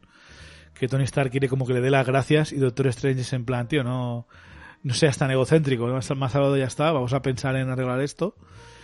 Y aquí tengo una duda, Gio, y es que no tengo muy claro eh, por qué Tony está, eh, por qué Doctor Strange le dice a Tony que vuelva, ¿no? Que gire la nave y vuelvan a la Tierra. No sé si es porque no quiere que la nave llegue a Thanos, sin, sin Evo ni Mo, no sé cuál es el plan, pero técnicamente eh, Doctor Strange debería ser capaz de abrir un portal de vuelta a la Tierra, ¿no? ¿Cómo lo ves? Sí, sí, igual es un agujero de guion esto. Claro, yo, en este momento pensaba que es que al igual como está tan lejos no puede, pero coño, es que en Endgame le vemos abrir el portal desde Titán. Claro, pero además es igual, al igual no puede abrirlo en movimiento, no lo sé. Pero no importa ni lo abra en. O sea, no importa ni mueva toda la nave, basta que se mueva ellos mismos, ¿no? O sea, no, no, sé muy bien cómo. Supongo que es un agujero de guion. Sí, o, tal vez en Endgame. Eh, no sé, es que no tengo ni idea. no lo sé. O tal vez en Endgame contacta con, con gente de la Tierra para que les ayude, no lo sé. Yo creo que es un agujerito de guion. Eh, o al igual en ese momento no quiere que la nave siquiera llegue a... Al igual era en plan, oye, ¿nos puedes llevar de vuelta a casa con la nave? Sí, para llevarnos la nave y tener una ventaja. Y si Stark hubiese dicho que no y ya está y no quiere, tal vez se hubiese ido él solo y ya está. Por suerte, para nuestro problema, deciden eh, que deben luchar contra Thanos en su territorio, donde no se lo espera. Y están dispuestos. Y la verdad que, discutiblemente, Spider-Man no tanto, pero eh, Tony Stark con su nanotecnología y, y Strange con su magia, desde luego son dos enemigos formidables que, pueden ser rival contra Thanos, ¿no? O sea, yo creo que está, eso está más o menos están buen, buen equilibrados las fuerzas. Eh, evidentemente no se imaginan lo, lo poderoso que es, no pueden llegar ni a comprenderlo, pero bueno, está bien. Vemos que también en esta escena es cuando Tony eh, nombra Vengador a, a Spider-Man, que está todo orgulloso él, con esos segundos extra en pantalla enfocada en él, eh, incómodos. como se, se, pone como serio el pobre chaval. También la introducción de una relación que espero que sea muy importante en el futuro del MCU, que es entre Doctor Strange y Spider-Man, que en los cómics siempre han tenido muchos crossovers. Es verdad. Y sabemos la predilección que tiene Spider-Man en llamar Doc a los doctores, ¿no? Entonces yo, yo imagino que, que, volveremos a verlos, no sé si en Spider-Man 3 o, en la siguiente de Vengadores, pero yo quiero volver a ver a, a este dúo, a, Doctor Strange y Spider-Man, porque pueden ser un dúo cómico bastante divertido. Y, y no sé, también, no, no en el mismo modo, pero yo espero que, que Strange tenga como un cariño especial a Spider-Man por este, por este recuerdo de esta batalla de cómo se conocieron y tal, ¿no? De, compartir el sacrificio que hizo Tony Stark por, por, el, por el universo y por ellos. Sí, porque realmente no tienen mucho más desarrollo su, su, la relación entre estos dos personajes. No, no, no, interactúan demasiado. También hay que tener en cuenta de toda esta escena en la que está Doctor Strange hablando con Peter y Tony, eh, estaba em, Strange y, y el otro, ¿cómo se llama? Strange y, Tony, o sea, eh, Robert Downey Jr. y Benedict Cumberbatch, no podían grabar esas semanas juntos. Y la escena está grabada con standings, o sea, con gente que hace del, del enemigo. Y si te fijas, los planos nunca llegan a estar correlativos, o sea, nunca llega a estar uno al lado del otro desde, desde el mismo ángulo de la cámara. No me había fijado, no me había fijado. Sino que está grabado como partido, o sea, cogieron a alguien de la misma altura que Tony Stark y alguien de la misma altura que, que Steve Strange para que hiciera del otro, pero realmente en ningún momento están juntos. Y si te paras a fijar muy bien, pues se nota un poquito, pero la verdad que está, está bien solucionado. A veces pasa esto con películas de este calibre que tardan tanto en rodarse y hay tantos actores, pues muchas veces es imposible tener a todo el mundo en el set y en este caso ocurrió, ¿no? Y bueno, es una, es una curiosidad. A ver, tampoco. Yo creo que es una de esas cosas que solo, solo la notas si te la comentan, pero bueno, es un, Sí, sí, seguramente. Luego tenemos la escena en la que Gamora y Thanos están hablando eh, en la nave, en el santuario. Eh, la nave gigantesca esta de Thanos que, que no me había fijado hasta que la vi. Mira que he visto esta peli muchas veces, ¿eh? pero me he fijado en la última que la vi. Que la nave eh, está en un asteroide. O sea, yo sabía que tenía dentro esto, que hay rocas y tal, pero si la ves desde fuera la nave, la parte trasera es, es como un asteroide, es como han cogido un asteroide y han construido... Y le han puesto motores. Sí, básicamente, le han puesto motores, lanzacohetes, las alas estas que tiene, pero han hecho una nave de un... de un de un asteroide, ¿no? más que una nave es una estación espacial, técnicamente, podríamos llamarlo. Una estación espacial móvil, es curioso. Sí, la verdad que sí.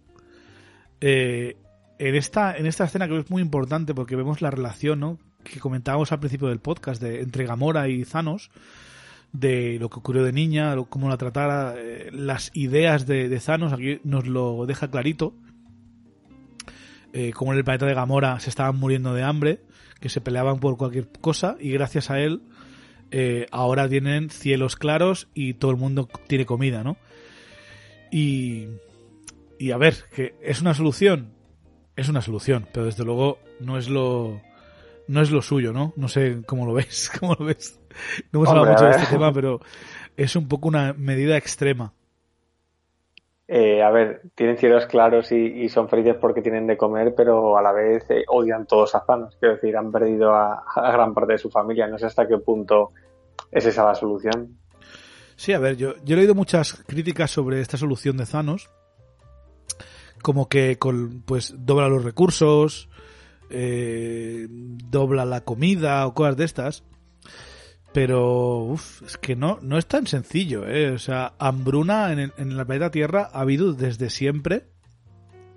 Y ahora lo que es en el mundo civilizado, entre comillas, en el primer mundo, no hay hambre porque aunque hubiese una catástrofe en cosechas y tal, pues tenemos una cantidad de comida congelada y enlatada y, y que tarda mucho en caducar, que no tenemos problema, pero pero vamos, de, históricamente, durante miles de años, incluso en grandes civilizaciones, se ha pasado hambre, porque bastaba una mala, una, un mal año, una mala cosecha, para que hubiese, vamos, eh, falta de comida. O sea, animales para, para matar y comer ah, semanalmente, eso no, no tenía todo el mundo. Sí, a ver. Yo puedo llegar a entender el punto de vista de Thanos, de, de que siempre cuando hay demasiadas bocas que alimentar, si el ecosistema está roto por culpa de la civilización, pues de nada sirve que doble los recursos, porque es que, lo que, va a, lo que va a hacer la gente entonces es eh, crecer exponencialmente hasta abarcar todo lo posible. O sea, no es una solución tan sencilla. A ver, puestos a, fliparse un poco, eh, con, tiene poder infinito, ¿no? Thanos, yo creo que podría encontrar una manera de, de, El universo también es infinito, puedes mover a la población a distintos mundos, puedes...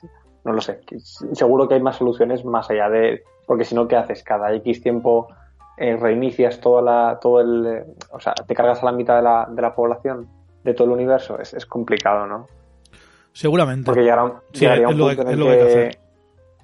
Claro, pero claro, Thanos no, no, no, tiene poder suficiente para volver a chasquear, en teoría. Una vez chasqueas, te, quedas, te quedas destruido y siendo, siendo un ser poderosísimo. Entonces, tampoco es esa la solución. Sí, pero solamente él, él, piensa que haciendo esto, al menos durante miles, durante miles de años, eh, va a haber va a haber abundancia, no lo sé. Eh, bueno, lo estamos viendo ahora con la cuarentena del virus, o sea, un, un mes y hay un montón de, bueno, hay, hay menos contaminación, eh, los cielos están más claros, hay menos ruido, hay más animales. En... Yo lo estoy notando, por ejemplo, en la, plaza que tengo al lado de mi casa, te aseguro de que la cantidad de pájaros que hay ahora se ha multiplicado por, por 10. O sea, es increíble lo, la de pajaritos que hay.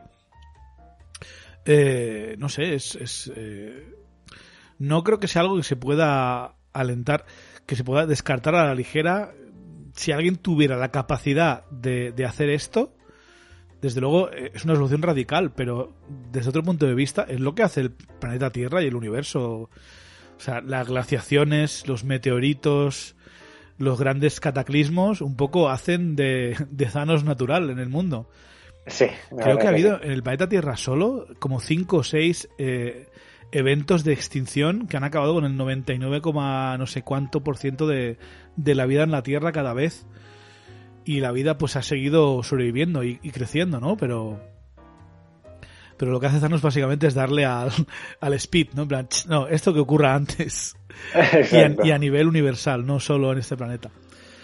Eh, pero desde luego, pero bueno, yo, yo puedo llegar a entender a Thanos, sí que es verdad que yo no me, yo no me, lo, me lo tomaría tan personal, me daría un poco igual.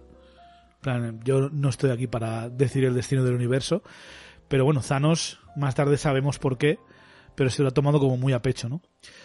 Y luego tenemos la escena que hemos comentado antes, en la que Nebula está torturada y se revela que Gamora sabía desde hace tiempo el paradero de la gema del alma y torturando a Gamora, torturando a Nebula, pues obliga a Gamora eh, a que le se lo diga, ¿no? Y justamente sabemos que Gamora y Nebula habían hecho las paces y se habían hecho muy buenas hermanas en Guardianes de la Galaxia 2.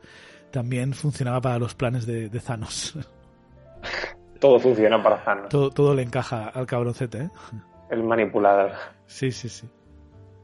Lo que no contaba con, con que Doctor Strange tenía, tenía la peli de Endgame disponible. Que es un poco, ¿te acuerdas de la peli de Spaceballs? De la loca de, las galaxias, que, que los malos quieren saber dónde están los, los buenos y tienen la peli disponible para verlo. pues es un poco lo que hace Doctor Strange, ¿no? Que luego más tarde hablamos de esa escena si quieres. Eh, bueno, luego tenemos eh, a una escena que creo que es mi favorita de toda la película, en lo que respecta a escena de, diálogo entre personajes, eh, que es a Thor, Rocket y Groot, están yendo hacia Nidevalir y antes de llegar a Nidevalir tiene la conversación Rocket, ¿no? Dice, bueno, es tiempo de hacer de capitán y se pone a hablar con Thor de si está preparado, de qué ha pasado con sus amigos, con su familia. Y vemos un poco lo que le ha pasado a Thor en sus tres películas, ¿no? Que se le ha muerto el padre, la madre, el hermano, sus amigos, su mejor amigo. Su planeta. Su planeta, la mitad de su gente. O sea, está destrozado completamente y sin embargo, pues intenta pues la venganza, ¿no? Eh, y sonríe hacia la muerte y dice que, bueno, si fracasa, ¿qué más tiene que perder? Y vemos a Rocket triste y preocupado diciendo, pues yo podía perder bastante, ¿no? Porque al final de, Guardianes de la Galaxia 2 se da cuenta de la familia que tiene y lo importante que es para, perdón, para, para él. Eh, a mí esta escena, pues lo que te digo, me, flipa toda esta escena y me, me encanta yo. ¿Yo? ¿Hola? Sí, perdón, perdón. eh, pues eso, es una, una escena que me, me flipa. Flipa y me, me encanta.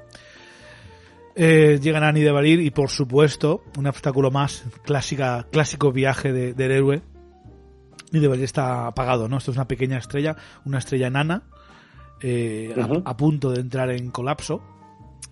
Eh, bueno, a punto, a punto relativamente en términos astro- astrológicos, ¿no? astrofísicos, que en vez de quedarle 10.000 millones de años, le quedan 1.000 millones de años o algo así. ya me entiendes, es una estrellita pequeñita en lo que los enanos estos han, bueno, enanos que son gigantes, pero Sí, la, la son- coña, la coña esta, eh, se han hecho una, unos anillos alrededor de la estrella y han hecho una forja donde, pues, evidentemente los niveles de, de calor y energía que pueden extraer de una estrella moribunda, pues son gigantescos y son capaces de, de forjar y hacer metales y aleaciones, pues increíbles, porque se supone que la aleación de Mjolnir y la aleación de la que está hecha Stormbreaker, el de- destructor de tormentas, pues eh, es algo muy poderoso, mucho más allá que Vibranium, Adamantium y Sí, todas bueno, las historias. O sea, es una aleación next level. Basta ver el guante de, el guantelete se forja en esa misma Correcto, forja, supongo o que sea- con, con esos mismos materiales y para poder sostener el poder de todas las gemas, pues tiene que estar, tiene que estar bien el guante. Correcto. O sea, y bueno. Eh, cuando llegan, evidentemente, descubrimos eh, el último sobreviviente es Etri el enano, eh, interpretado por Peter Dinklage, eh, el de Juego de Tronos, el Tyrion de Juego de Tronos. Un buen, un buen cameo tiene aquí. Y descubrimos que, evidentemente, hace poco Thanos fue, le obligó a, forja- a forjar el guantelete y se fue. ¿Por qué lo hizo? Porque, por supuesto, Asgard ya estaba destruido. Asgard no podía. No sé si esto lo hace técnicamente unas semanas antes o más tiempo, porque como estaba Loki controlando Asgard, al igual había desprotegido eh, Nidavellir también, no lo sé. Pero básicamente con Asgard fuera de combate, y los- la defensa de Nidavellir estaba comprometida y eh, Thanos se aprovecha y forja el guantelete. Eh, pobre Etri, ¿no? No sale en Endgame, creo que no sale, no, ahora no recuerdo si No, sale no, no. sale. No, no me suena verlo. Pero vamos, debemos imaginar que que Thor lo rescata, imagino, lo rescata y lo lleva a algún sitio seguro, yo que sé, o le lleva más enanos. Pues en teoría hay otro planeta lleno de enanos. En, en la mitología nórdica hay un planeta de enanos, uno de elfos, uno de elfos oscuros, etcétera, etcétera. Eh, porque hay mucha gente que no lo sabe, pero lo, lo de los enanos, elfos y esas cosas no, no se las inventó Tolkien. Esto salió de la, de la mitología nórdica, todos los orcos también. Eh, claro, la gente, la gente occidental conoce más la mitología griega y romana que no la, la nórdica y tal. Eh, ok. Luego tenemos la escena en la que Nebula está siendo reconstruida por uno de los Chitauri. Y Nebula pues engaña al Chitauri para eh, desnucarle y escapar de, de la nave santuario 3 de, de Thanos y reunirse con los guardianes en Titán, ¿no? Le manda un mensajito a Mantis diciéndole que se reúnan con, ello, con ella en Titán para intentar acabar con, eh, con, Con Thanos. Y a continuación es lo que vemos la escena en la que eh, Strange, Peter y, y Tony se estrellan en Titán. Eh, y ahí es donde se encuentran con los guardianes. Tienen un pequeño combate bastante interesante, ¿no? Sí, sí, sí, la verdad que está muy, muy bien llevado. sí, están espabilados. Desde luego, en ningún momento parece que, que- que quieran luchar Strange, ni Tony, a- ni Peter a muerte. O sea, no son héroes todavía de- dedicados a matar a todo el mundo enseguida, porque se dan cuenta de que estos no son no son del nivel de, de, de Bonnie Moe y el Carl Obsidian, son como diferentes. Y también son héroes un poco más de que no son tan fáciles de, de matar a la gente, ¿no? Porque si se llegan a explayar, yo creo que el destino de Peter Quill, Mantis y Drax es bastante más negro enseguida, no es por nada. Eh, vaya, vaya. Vamos, eh, incluso Spiderman, o sea, Spiderman se deja ahí quieto con la pistola en la cabeza un poco a ver qué está pasando. Pero la verdad que es gracioso los, los artilugios y cómo se las apaña, ¿no? El combate. Sobre todo mención especial a eh, quién es Gamora y Drax diciendo te hago una mejor. ¿Qué? ¿Por qué es Gamora, no? En plan, Drax completamente eh, fuera de lo que está pasando, como siempre. Eh, se dan cuenta de que los dos están buscando a Thanos eh, y le preguntan dónde, dónde está Thor y por supuesto pues Thor está eh, preparándose para reiniciar la forja usando su poder y su, su voluntad para poder hacer el martillo. Me encanta esta zona porque lo del martillo está como lentamente, poquito a poquito, porque lo que, lo que van a hacernos es eh, esperar la gran llegada de Wakanda, ¿no? Pero la verdad que está, está bien, bien colocado. Sí, la verdad que sí, que lo fragmentan mucho la, la, forja en sí del, martillo, ¿no? Eh, luego volvemos un momento a Titán, donde eh, se preparan para hacer el plan, para luchar contra Thanos. y ahí es donde tenemos una de las cosas más importantes que ocurre en esta película, que es a Doctor Strange eh, mirando los 14.603 eh, versiones alternativas del futuro, en la que solo en una de ellas ganan, ¿no? Y esta es la excusa perfecta para cualquier idea que se te ocurra a ti sobre el combate contra Thanos o lo que ocurre en Endgame. Aquí los guionistas y directores dicen, no, no, es que ocurra lo que se te ocurra, en Doctor Strange ya lo ha visto y la única forma de la que ganan es esa de ahí. es, y es un poco la lavada de manos, ¿no? Porque dicen, no, pero es que si Star-Lord no le pega a Thanos, tal. No, no, no, ya está todo previsto. Y, y realmente lo puedes hacer. O sea, si fueras un buen guionista, ponga lo que te pongas, pongan las cosas que te pongas, puedes salir de ella. Solo hay que ver cómo funcionan los políticos, ¿eh? que ponga lo que le pongas por delante en el Congreso, siempre tiene una forma de, de, escapar y de echar la culpa a los demás. Eh, yo, yo aquí la verdad, creo que le dé mucha importancia a esta escena con Strange, por eso. Porque sabía que algo tenía que ver. No sabía exactamente cómo ni por qué, pero desde luego, este es el papel más importante de Doctor Strange. Que es la jugada de entregarle la, la gema a Thanos para que no mate ahí a Tony Stark. Tony Stark solo iba, sea capaz de crear la máquina del tiempo y como sabemos eh, acabar salmando al universo. También se me hace un poco complicado que viendo el... Mira, un, agujerito sería que viendo todos los futuros, ¿por qué no contarle exactamente todo lo que tiene que pasar en todo momento a todos para que sean conscientes de ello y se preparen, ¿no? No, pues es lo, típico, ¿no? De, las pelis del futuro. Si cuentas lo que pasa, no va a pasar. y, lo ah, dice, y lo dice en Endgame. Dice, si te cuento lo que ocurre, entonces no va a ocurrir. Porque imagínate el pobre Tony Stark, que le dice, no, es que tú dentro de cinco años la vas a palmar para salvar a la humanidad. Menudo... Ya, panorama. Al igual, cuando es el momento de construir la máquina del tiempo que va a salvar al mundo y tú vas a morir, no le pones tantas ganas. Inconscientes. ¿Sabes?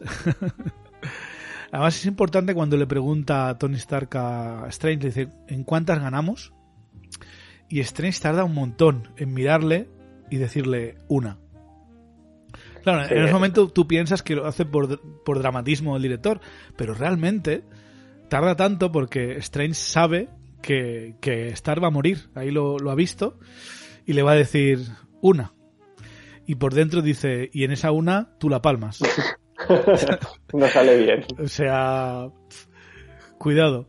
Eh, luego vamos a Bormir, donde está la gema del alma, y tenemos aquí el retorno de un personaje especuladamente durante muchos años querido en muchas películas, ¿no? Eh, Red Skull, Cráneo Rojo, el archienemigo del Capitán América, interpretado por Hugo Webbing en la primera película de Capitán América, El primer Vengador. Eh, Hugo Webbing notoriamente decía que no le gustaba el personaje, más que nada porque tenía que meterse un montón de maquillaje rojo en la cara y no tiene que ser placentero. Eh, y aquí lo que hacen es, le hacen por ordenador la cara, que se ve que, se ve que está muy muy bien hecha, y la voz se la, se la pone un, un actor que sale en Walking Dead, pero bueno, no es, muy, no es muy relevante quién es, pero la idea es que es un actor que se ve que se le da muy bien poner voces y finge la voz de Hugo Webbing con acento alemán que tiene no lo sabía que tiene cráneo, rojo, ¿no? Y la verdad que está bastante bastante bien hecho y cómo enlaza todo porque al final de Primer Vengador el Tesseracto consume a Cráneo Rojo y lo manda como al espacio, ¿no? Es extraño. Y aquí sabemos lo que pasó. Hace 100 años, pues lo mandó aquí y, se dedica a esto, a proteger la, gema del alma. Bastante, bastante curioso. ¿Y qué exige la gema del alma? Pues un sacrificio. Tienes que sacrificar lo que quieres, que también es una putada, ¿no? y si justamente no lo has llevado contigo, tienes que salir y traerlo. No, cariño, vente, vamos de viaje de luna de miel a, a Bormir, que, que tengo que enseñarte algo. Supongo que por eso Red Skull tampoco la podía la podría coger, ¿no? No, por supuesto. O ¿qué, va, ¿qué, va, a querer Red Skull si solo quiere... Ni él mismo sabe lo que quiere. Eh, menuda, menuda putadita, evidentemente Gamora. Se ríe de Thanos cuando le plantean lo que tienes que tienes que perder lo que más quieres. Y Gamora se piensa que Thanos no quiere nada, pero bueno, eh, no debería sorprendernos. Esto es algo que sorprende a mucha gente, que, que alguien malvado o un villano pueda querer algo. Pero esto ocurre día a día. ¿Será que no hay, sé, maltratadores, eh, violadores o yo qué sé, o, dictadores que quieren mucho a su mujer o quieren mucho a su hijo o a su hija y son unos hijos de puta de cuidado. O sea, yo no sé por qué me se sorprende eso. O sea, el hecho de que alguien sea malvado y perverso no debería nunca quitar que esa persona pueda querer algo. Supongo que, se tendía, y más en las películas de superhéroes, se tiende a, demonizar al, al, al, malo para que sea más fácil luchar contra él, ¿no? Sí, sí, sí, seguramente, pero es que es un poco el yin y el yang, ¿no? Nadie es tan malo. Todo, incluso la gente más malvada tiene, tiene una parte de, bondad, no sé. De hecho, es que está súper bien llevado porque cuando, cuando la, la, sacrifica, eh, le tiembla la boca. O sea, si te fijas bien, le, ves cómo le tiembla la boca. Bueno, y, le lloran y todo. O sea... Sí, pero que, más allá de eso, o sea, que todo, las lágrimas es como el método fácil para que se viera que, está triste, pero que toda la expresión facial, todo el, trabajo que han hecho a nivel de, ordenador y demás es, una locura, es una pasada. Transmite un montón. No, sí, de hecho yo, a ver, yo los que me escuchen ya saben que yo no soy muy fan del personaje de Gamora. Y la verdad que cuando muere Gamora a mí me da un poco igual. ¿Vale? No... me da bastante, bastante igual. Sin embargo, la escena me, me hizo me, me hizo emocionar, me hizo llorar precisamente por Thanos. ¿Vale? Y tampoco es que me flipe, me flipe Thanos, o sea, no es que sea mi villano favorito, ni mucho menos. O sea, entiendo que lo han hecho muy bien, que está súper bien caracterizado y desde luego seguramente uno de los mejores trabajados. Pero esta escena en concreto está muy, muy bien hecha y. Y es difícil no empatizar, aunque sea un poquito con, con, él, ¿no? Y creo que la escena funciona muy bien por eso. Eh, a ver, me da pena que, que maten a Gamora, por supuesto que me da pena. Yo no quiero que muera nadie, ni, ni bueno ni malo, eso ya lo sabéis. Pero. Pero coño, que, justamente sea Gamora, pues que funciona mucho más. Es que. No sé. Eh, yo es que no, no tengo ninguna queja. Eh, del momento. Y, en Endgame, que ocurre la escena similar con Natasha y con, con Clint, pues a ver, ninguno de los dos es mi personaje favorito. O sea, pero te digo una cosa, me, sabe mucho peor que Mora Natasha o si hubiese muerto Clint que no Gamora. Ese es el nivel. O sea, Gamora la tengo muy, ah. muy abajo. Y siempre lo he dicho porque es el personaje para mí menos interesante de los guardianes porque es como la más, la que tiene más los pies en el suelo, ¿sabes? La más, la más normal, la más sensata. Y ese tipo de personaje a mí siempre me ha parecido un poco menos eh, divertido, menos emocionante que contrasta, contrasta con Steve Rogers, que es justamente eso llevado al extremo, pero no sé, Steve Rogers es que lo hace demasiado bien, no tengo ni idea. Yo qué sé. No, a ver, es que Steve Rogers funciona dentro de su película y en Guardianes entiendo que al ser un grupo de, bueno, antisociales no, pero de, de, misfits, ¿sabes? De, de, rechazados, pues, de bichos raros, pues como que ella igual su, su historia no es tan, no la hace tan distintiva del resto, ¿no? No, es, más que nada su personalidad, lo que te digo, es como cómo actúa y cómo hace, no sé. le, toca demasiado el papel de, de, hacer de buena y de, y de decir las cosas claras y, me, sabe un poco mal porque creo que debería estar un poco más repartido ese papel entre, entre todos. Pero claro, como tienen a Groot que pasa de todo, a Rocket que solo sabe hacer chistes y construir chorradas, aunque me aunque me favorito Drax que está tontado perdido y, y Star-Lord que es un gilipollas, pues le toca a la pobre Gamora hacer todas esas cosas. Eh, tras el sacrificio de Gamora, eh, Zano se da un bañito y aparece con la gema del alma. La apreciada gema del alma. Eh, que no tengo muy claro yo, y esto es un debate especial, pero en ningún momento en el MCU se da a entender o se deja claro que existan estos conceptos de, de infierno, de cielo, de alma. Son muy, muy ambiguos, ¿eh? ¿Tú qué crees que la gema del alma exactamente en qué consiste? Es que es un poco extraño porque al, juntar este universo de ciencia ficción con, magia y demás, pues que le metan que le metan este tipo de, elementos, pues se hace como se hace como un poco raro. ¿no? la verdad que no, no sabría definírtelo. Prefiero, prefiero ni pensarme en darle, darle vueltas al tema porque al final todas las respuestas que encuentras son cosas dichas por ti y no, son cosas canon, entonces tampoco me, me rompo mucho la olla con eso. Sí, porque en los cómics sí que sé que existe el infierno y estas cosas, pero es un poco raro, ¿eh? No sé. Sí, supongo que es un poco complejo desarrollarlo todo, todo en, en una sola saga, ¿no? En la saga del infinito. Yo creo que la gema, la gema del alma debe ser como la gema de la vida. Debe estar ligada a los seres vivientes, a los seres vivientes, a los, seres conscientes. Debe tener ese tipo de poder. Porque no, no es difícil ver para qué la usa durante esta película. Creo que solo la usa uno o dos momentos. Eh, evidentemente el chasquido no lo cuento. Eh, pero el, se ve como, como brillan las gemas cuando la va usando. Y cuando, cuando está luchando contra, Doctor Strange y quiere localizar cuál es el verdadero de, entre todas las copias que ha hecho, es cuando usa la gema del alma. Sí, debe ser como la conciencia, ¿no? La conciencia humana o algo así. La conciencia o, la vida o algo así. Eh, bueno, los Vengadores llegan a Wakanda y se preparan para, pues, la batalla, ¿no? Ahí es donde vemos a, a Shuri hablar de...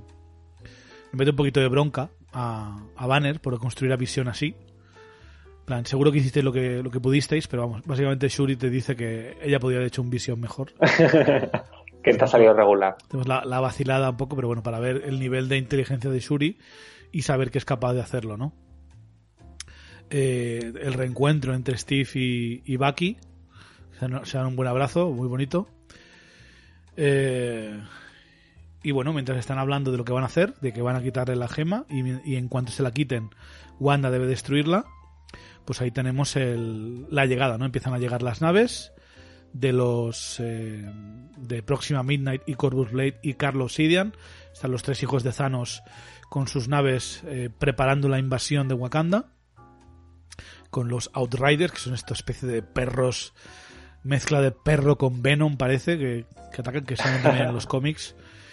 Eh, y que me alegro que no sean los únicos enemigos, ¿no? Porque la pega de, era, de Ultron y Vengadores era que eso sí que estaba el malo y todo lo demás eran henchmen, eran secuaces. Y aquí al menos tenemos a los, a los hijos de Thanos para... Exacto, para repartir leña más fuerte. Sí. creo que está bien. Eh, pero bueno, desde luego eh, la batalla de Wakanda es algo bastante, bastante chulo en general. Vemos la bóveda que está encima de Wakanda protegiéndolo de ataques nucleares, de, de, armas, ¿no? De, esto se ve en los cómics también muy, muy clásico de Wakanda, está preparado para todo. Pero claro, eh, las naves aterrizan fuera de la cúpula y estos ejércitos pues eh, son capaces de penetrar, ¿no? Sí, a ver, al final es que no, ellos están preparados un poco para todo lo que sea eh, problemas de la, de la, exacto, problemas humanos, entiendo, problemas de la Tierra. Entonces, joder, mira si están bien preparados que aguantan muchísimo eh, un ejército extraterrestre en el que millones de criaturas les da igual morir con tal de abrir una, brecha. Y aguantan, aguantan lo suyo. Y luego dentro encima tienen el ejército bien preparado. Una pasada, una pasada. Wakanda mola mucho. Sí, sí, aparte que es una invasión que lo único que pretende es sacarle la gema a visión. No es una invasión para destruir Wakanda o conquistar el planeta. O sea, es una invasión en, teoría, entre comillas, a pequeña, escala, a pequeña escala ¿no? Eh, mientras se preparan para la batalla, los eh, Thor y los demás se preparan para eh, restablecer el poder, para abrir la, descongelar la, estrella y forjar el destructor de tormentas.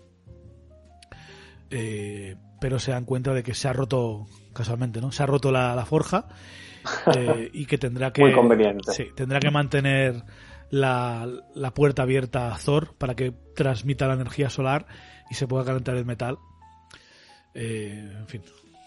Lo que, lo que no le pasa a Thor, la verdad, le, pasan le pasan todas las putadas del mundo. ¿eh? Tengo que decir que en la, en la, batalla de Wakanda me sobra un poco el, el Hulkbuster. Me hubiera gustado que, lo hubieran dejado de lado, que hubieran dejado a, Bruce seguir desarrollándose como, como Bruce Banner. Ya, pero entonces, ¿qué, hace Bruce? No hace nada Bruce. Un poco la, la idea. La idea es que te engañen, te, digas, ah, vale, es el Hulk Booster, pero tarde o temprano se va a reventar y va a salir Hulk ahí, porque había un muñeco de Lego que estaba Hulk dentro y había concept art que salía. Entonces todo el mundo se esperaba de que de aquí dentro saliera Hulk. Y es un poco la, coña de que nunca ha llegado a ocurrir eso. Yo creo que está, ah, vale, vale. Vale, vale. Tampoco caga mucho el Hulkbuster en la batalla, ¿eh? No, pero al final no dejo de ver a Bruce Banner haciendo un poco, saliéndose de su, de su personaje y en esta peli me gustaba mucho en concreto que desarrollaran a, Banner como el, científico impotente ante, o sea, súper listo lo que quieras, pero luego si no tiene Hulk no puede hacer nada. Sí, es un poco la idea esta, ¿no? Eh, de que al final le dice, venga Hulk, sé que te gusta entrar en el último momento, pero es que este es el último, último momento. y no quiere. Eh, la batalla de Wakanda en general, vamos a hablar antes de que llegue Thor. Creo que se ve. Eh, a ver, Wakanda tampoco es que tenga un ejército gigantesco, pero relativamente poderoso para la población que tiene, ¿no? Para lo pequeña que es la ciudad. Sí, es lo que decía, es lo que decía antes, que, joder, para lo poco que es, tú, imagínate eh, Madrid así, a esta escala, ¿sabes? Sí. Y de coña. Entonces es como que están muy, muy, muy preparados para todo. Mola, mola mucho. Pero bueno, em, vamos a comentar la batalla antes de que llegue Thor. Y es que eh, pasa eso, ¿no? Los, los Outriders, los bichos estos perros, eh, a pesar de que les están matando eh, a todos los que entran, pues suficientes consiguen entrar alrededor de la, de la cúpula que es posible que lleguen a visión y, no se puede evitar, son demasiados. Son lo que tú dices, Dios, son, son, no sé si millones, pero desde luego miles de miles de miles. Eh, y, claro, se ven obligados a hacer frente, en plan 300, en plan Termópilas, a abrir un frente, abrir una brecha y que entren todos por ahí y contenerlos. Es lo que es lo que hay que hacer. Claro, no, queda otra. Ante perder el, control sobre todo el perímetro, pues prefieren, prefieren abrir la brecha. Además está súper está súper guay. Tampoco es que se centren mucho, se regocijan en, en, la estrategia y demás. Simplemente a medida que va avanzando la batalla, pues lo, lo, mandan a hacer. Está súper bien llevado el combate. Eh, sí, claro. el, problema es que son demasiados. Sí, sí. Y bueno, es durante, durante esta fase de la batalla, ¿no? Que aguantan un poquito, pero rápidamente se ven abrumados por los Outriders que empiezan a venir y a venir y a venir y a venir, son demasiados. Y en un momento que están todos rodeados por ellos. Y paralelamente a esto, mientras están siendo eh, desbordados, vemos la construcción de la, forja de, el destructor de tormentas. Tenemos ahí el pequeño papel de, de, Groot, que no había hecho nada en toda la peli, solo jugar a videojuegos. Eh, pero por la pena que sentía por Thor, porque desde el principio le vemos poniendo cara sobre Thor, eh, como sorprendido, como preocupado por él. Pues sacrifica pues sus raíces, se hace daño, se corta el brazo, aunque luego le crece, pero bueno, para darle ese mango de Groot a la, al hacha de Thor, ¿no? Y darle una especie de, de fusión de sagas de Vengadores con Guardianes eh, en un único artículo. Y aparte, pues, eh, si habéis prestado atención a lo que dice antes Etri, dice que en teoría eh, era capaz de invocar el Bifrost, la, la, el hacha esta, ¿no? Es una especie de, de máquina que te teletransporta también si tienes la energía suficiente para, para empuñarla. Y de esta forma, pues, tenemos lo que es para mí la mejor escena de, de acción de la peli, que es cuando llega Thor a Wakanda, suena música de, Vengadores y dice Bring me Thanos y pega el tortazo contra el suelo y empieza a matar ahí a Tony Son a, a bichos, ¿no? Es bastante... Eh, yo quería comentar que yo estuve toda la peli esperando que, le dieran una, una, estética más bonita al, al, hacha de, Thor. No, me gusta demasiado el, el acabado que tiene. sé que es muy quisquilloso y muy tonto, pero comparado con el Mjolnir... Muy, rudimentario, ¿no? Por, por la... Sí. Bueno, ¿qué le vamos a hacer? Igual, igual para el momento, o sea, para esta peli en concreto no, no me importaba porque era algo que habían hecho... Tampoco te vas a parar a, a detallar el, el arma antes de ir a la guerra, ¿no? pero para la siguiente sí que esperaba ya que, le dieran un acabado más guay. Pero bueno, supongo que casa un poco con su... Ya, pero en la siguiente, se, en la siguiente se dedica a, emborracharse y a comer. y usar, usar el H de abridor de cervezas, así que normal que no le haga mucha cosa.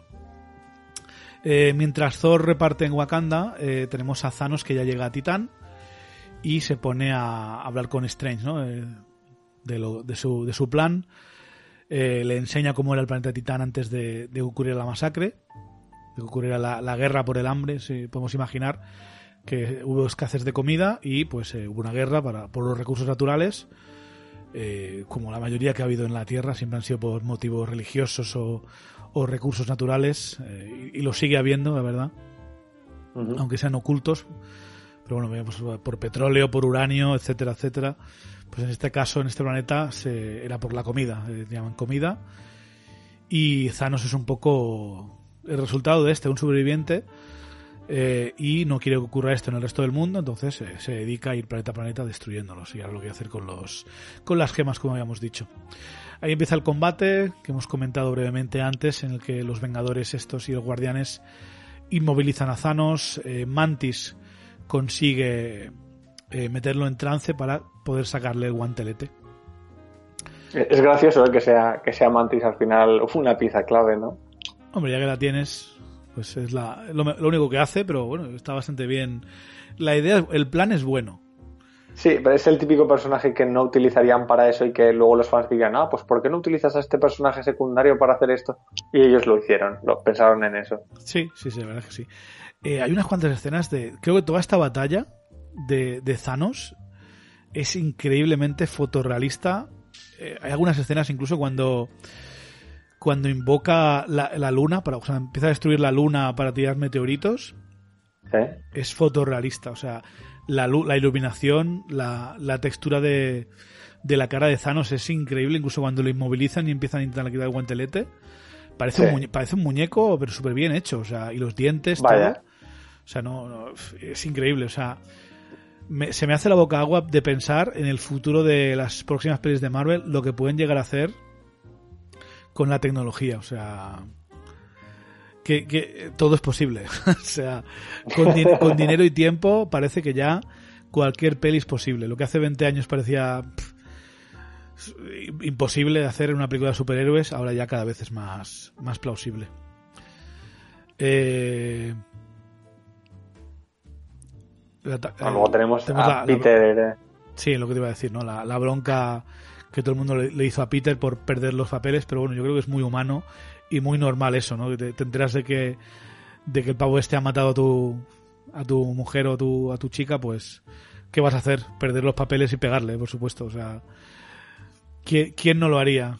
Que, den, que le den por culo al universo, a, a salvar el mundo, me da igual, o sea, le, lo, lo voy a matar. Es que es normal, en ese momento ya no eres imparcial, o sea, estás ahí metido en la, en la vereda. Sí, además es parte de, de la gracia de, de, Peter, ¿no? Que es, es, humano hasta la médula. Muy, muy, A pesar de ser medio. Sí. sí. También la batalla se había unido Nebula, pero bueno, tampoco es que haga mucho la pobrecita. No, no. y al final, pues acaba enfadando Thanos y es lo que te he dicho, ¿no? Coge la, los meteoritos de, de la luna y los tira contra los guardianes, noqueando prácticamente todos. Y los únicos que quedan en pie para luchar son Iron Man y, y Doctor Strange, que luego, que luego lucharán contra él uno a uno. Eh, mención especial al interés que tiene Rocket en, comp en comprarle a Bucky el arma y su brazo. ¿eh? es lo mejor, es lo mejor. el, la pequeña charla que tienen Steve y Thor sobre la, la nueva barba, nuevo corte de pelo, te presentan entre ellos y tal. Eh, ¿Saben las máquinas estas que, había, que había comentado antes? Había preguntado yo que no recordaba si salían antes o después de, de sí, que llegara sí, Thor. sí. Pero llevan las máquinas estas subterráneas y empiezan a causar un poquito de, de destrucción entre las fuerzas de, de Wakanda, si ya no, bastante estaban destruidas. Eh, y obligan, que era la estrategia, a que Wanda baje a ayudarles, ¿no? Y uh -huh. me, me, encanta porque en el momento Okoye dice, ¿por qué ha estado arriba todo este tiempo? Es así, es, está súper chetada. Y enseguida se ve a Próxima Midnight diciendo, está en el campo, ya puedes atacar, ¿no? Entonces Corvus Blade entra y ataca a Shuri ya a la guardia que estaba con ella y se, se mete a, se empieza a pelear con, con Visión para arrancarle la, la gema de la mente, ¿no? De, de la frente. Eh, tenemos el momento también interesante en el que, bueno, eh, Wanda intenta, vale, voy a por Visión, pero a Próxima Midnight le pega una hostia y le dice, morirás solo como tú. Y aquí tenemos un poco el momento en el que veríamos en la siguiente peli reflejado, eh, emitido, eh, de que no está sola, ¿no? Eh, las tres luchando contra la próxima Midnight. Y veremos un poco algo parecido en Endgame, cuando todos los, cuando todas las chicas de los Vengadores se unen contra. para llevar el guantelete eh, al carro. Es un poco la, la emulación esto, ¿no? Sí, sí. Una, Una pena que Natasha no esté en ese último combate, pero aquí al menos eh, sí, lo, sí lo está. Y es precisamente la que lo dice, ¿no? La que empieza en plan, no está sola. Eh, también próxima Midnight, no veas la, la, de hostias que les pega a las pobres, ¿eh? Pero bueno. Sí, sí, sí. al final, reviendo la película, me he dado cuenta de que los hijos de Thanos son muy, muy, muy poderosos, ¿eh? Ellos solo se bastan para. Sí, sí, y yo les veo muy superiores a Nebula y a, Gamora, ¿eh? O sea, como, como en otra liga. Yo no sé qué va a hacer Gamora contra la próxima Midnight, no, no lo tengo claro, ¿eh? es que la veo como muy, muy superior. Le hace falta un power up, un arma más poderosa o mucho, mucho, mucho entrenamiento porque, porque está a, kilómetros, ya ves, le, le hace frente a, a tres de, de, las protagonistas y, y, fácilmente además. Bueno, el primero, el primero en llegar en el auxilio de visión es eh, el Hulkbuster, ¿no? Bruce Banner, y se pone a luchar con Carl Obsidian, con eh, que le han puesto un brazo nuevo, por supuesto. Eh, y aquí tenemos el momento en el que tú decías, ¿no? En plan, bueno, bueno, Hulk, que te den morcilla, lo voy a hacer yo mismo. Y lo consigue, ¿eh? El tío derrota al hijo de Thanos, lo manda al escudo y al frotarse con el escudo demasiado tiempo acaba explotando. Ajá. Eh, así que bravo por, por Bruce Banner, pero bueno, en su defensa tenía al Hulk Booster, o sea, Hombre. difícil no lo tenías. es, es, un arma preparada para luchar contra, contra la parte más fuerte de ti mismo, o sea que... Sí, sí, sí. Eh, Steve Rogers va a ayudar a Visión contra Corvus Glaive y entre los dos pues acaban, acaban con él. También Corvus Glaive es muy poderoso, ¿eh? No ves cómo tiene a, a, Steve, que también le pega dos buenas joyas, lo tira contra el suelo, lo, lo ahorca y menos mal que Visión se la juega a Corvus y la apuñala con su lanza por detrás. En plan, toma para ti. Te la devuelvo. Sí. Y también Wanda cierra el círculo y Wanda acaba matando a Próxima Midnight, levantándola y acaba siendo consumida por las, las máquinas estas que. No sé cómo, las excavadoras estas gigantes. sí. Eh, pero claro, eh, todos sabemos que esto no, no, es, no es suficiente. Eh, en Titán, Doctor Strange lucha contra Thanos con todo su poder que bueno, que realmente sabemos que esto es toda una farsa. O sea, Doctor Strange sabe que no va a ganar, pero tiene que hacer un buen show para que Thanos se crea que, está yendo en serio. Pero a mí lo que me gusta de este combate, que es uno de los momentos que más me flipa también de, la peli, es todo lo que ocurre, ¿no? Si te fijas, Thanos, va usando los poderes del guantelete, crea un agujero negro con la gema del espacio, eh, usa la gema del alma y de la mente para saber dónde está Doctor Strange, eh, cómo mueve tierra y espacio con la gema del poder y del, y del espacio, si te fijas, para atraerlo hacia él. O sea, hace como, hace como su propia magia para conseguir a Strange hasta que se da cuenta de que lo que tiene Strange en el cuello ya no es el ojo de, Gamoto, es, es una réplica y dónde está el, la verdadera piedra del tiempo, ¿no? La gema del tiempo. Eh, Tony Stark a continuación llega y a ver, eh, el combate dura un poco más porque es Iron Man y es el protagonista, ¿no? Pero, pero luego es, otro nivel. O sea, en ningún momento crees que va a poder hacer algo el pobre Iron Man. Pegándole de hostias con, metal. poco vas a hacer, Tony. O sea. Sí, sí ya el Doctor Strange con, sus poderes superiores. Eh, apenas consigue hacerle frente a un tío que acaba de conseguir el arma C. Sí, claro. Pasos minutos. Pero eso lo sabemos tú y yo, pero el público general al igual se piensa que Iron Man se inventará algo para solucionar el momento y saberlo y tal, pero bueno, eh, Iron Man contra Thanos, Apenas le hace un poco de sangre, ¿no? Sí, lo, tiene, lo tiene muy chungo. Eh, en el momento en que le clava su propia espada a Tony, ¿tú en ese momento pensabas que, que moría Tony Stark ahí o qué? No, no, no, y estaba seguro de que, de que no. De hecho, yo pensé que, no iba a ser Tony el que muriese, pero en caso de morir no creí que fuera, que fuera algo tan, tan repentino en esta. Pues yo en esta pensaba que iba a morir el Capitán América o Tony Stark. Yo estaba convencido de que uno de los dos moriría. No quería que, ocurriera, pero estaba convencido de que uno de los dos iba a palmarla en esta. Y en cuanto veo que la apuñalan, digo, oh no, este es el momento. me acuerdo que, se queda aquí. Me acuerdo de la, eh, la sala en silencio absoluto, ¿eh? O sea, o sea, en ese momento, ni nada. O sea, el, el, el gaspel. Brutal. De sí, además luego con todo el speech de Thanos de, que merece su, su reconocerle como, como, un buen enemigo, ¿no? Sí, sí, eh, y dices, hostias, pues igual sí, igual sí que se queda aquí, ¿no? pero no, yo creía que, que de alguna manera, como decías antes, se iba a salir de esta. Es que no sé, yo estaba bastante preocupado. Eh, no, hemos hablado de antes, pero por supuesto, cuando llega Zora Wakanda, los aplausos en los cines eh, eran, eran lo mejor, ¿eh? por supuesto. Eh, para suerte, para Tony, en esta película, eh, Doctor Strange sabe lo que tiene que hacer. Además, se le ve, si te fijas ahora, sabiendo lo que sabemos de Endgame, se ve como haciendo el papel, ¿no? De, sí, sí, sí, salva, si le miras, salva la vida y te doy la gema. si le miras la cara, más allá de que el, actor seguramente no supiera lo que iba a pasar en la secuela. Sí, sí que lo, sabía, ¿eh? Se lo dijeron. Sí, sí, sí. Era uno de los pocos que lo sabían, porque querían que lo transmitiera. Qué bueno, qué buena. Ah, vale, te puedes fiar de Benedict Cumberbatch, este no suelta secretos. este no es como, como Tom Holland o, o Mark Ruffalo. Y, y, si te fijas, yo, me he dado cuenta volviéndolo a ver, eh, mantienen muy bien todo, tío, el, el, maquillaje de las, de las manos, de, Sí, de las heridas sí. por la operación. Y cómo le tiemblan las manos todavía por su por lo, lo, lo era de otro extraño que nunca va a poder volver a hacer cirugía, sigue teniendo las manos el tembleque. Aunque se quejaba, no sé si era Mate o Harold, de que los guantes amarillos tienen que tenerlos siempre. Pero bueno, imagino que se los van quitando y poniendo según el tema. Sí. Evidentemente Thanos contentito con recibir eh, la gema del tiempo, pasa de los disparos de Star-Lord y se teletransporta a la Tierra. Ah, que da igual. Me gusta porque Thanos realmente no llega a matar a nadie que no sea necesario, ¿eh? Sí, porque no es su interés realmente. Bueno, él, él va a lo que va, él no va a castigar ni a vengarse de la gente ni nada. Eh, salvo en Endgame, que se cabrea de verdad. sí. Que al final, te acuerdas el discurso de Endgame, ¿no? De que ¿no? todo lo que he hecho ha sido sin venganza, solo lo hacía porque tenía que hacerlo, pero lo que le voy a hacer a este planeta lo voy a disfrutar. sí, sí, sí. Pues aquí es un poco eso, ¿no? Eh, evidentemente, Wakanda ya está venciendo. ¿eh? Han acabado con los hijos de Thanos. Han acabado con la mayoría de los eh, Outriders que ya están escapando. Debemos escapar y todo, ¿eh? A sus naves.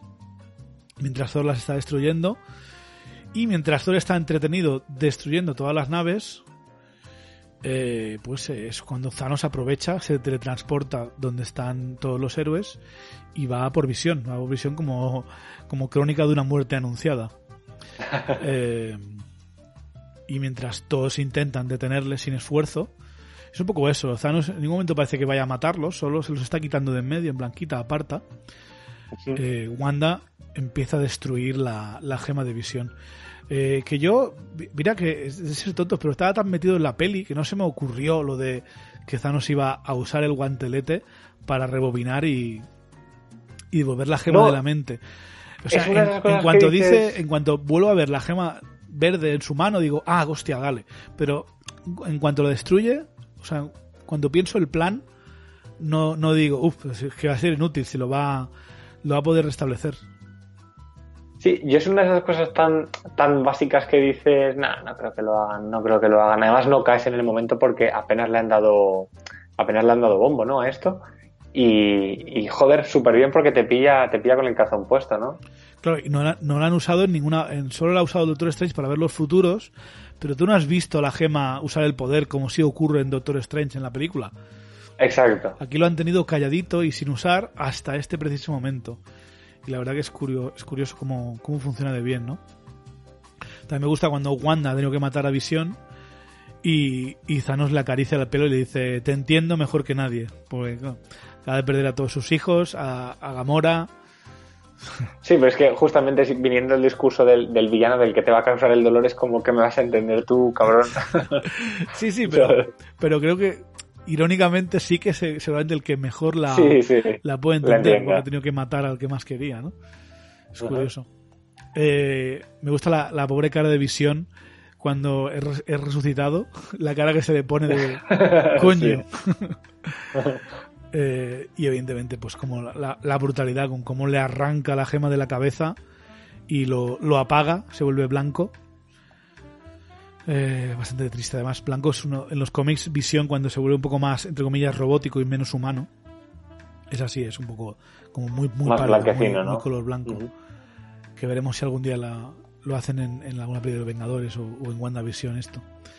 Bueno, y luego tenemos la, la escena acá de, del Capi aguantando el tipo contra, contra Thanos, ¿no? Aguantándole la mano con todas sus fuerzas. Sí, sí, Thanos un poco sorprendido, en plan, ¿y este humano que puede aguantarme la mano? Pero luego con la otra le mete un guantazo que no veas, le mete un, sí, sí, sí. un derechazo que, vamos, no sé cómo no le quita el suero de la hostia que le mete. eh, y bueno, luego ya es la. En ese momento recibe todo el poder de los, de los de las seis gemas, tiene el guantelete completo. ¿eh? Un guantelete de, de, Hot Toys de mil pavos, lo tienes ahí.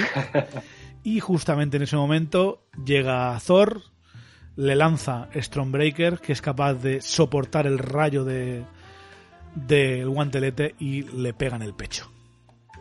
Y en ese momento, lo que hemos dicho al principio del podcast, en vez de rematarlo, en vez de coger el hacha y cortarle la cabeza, se tenía se que regodear. Se dije, te dije que te mataría por esto, ¿no? Por, por haber matado a.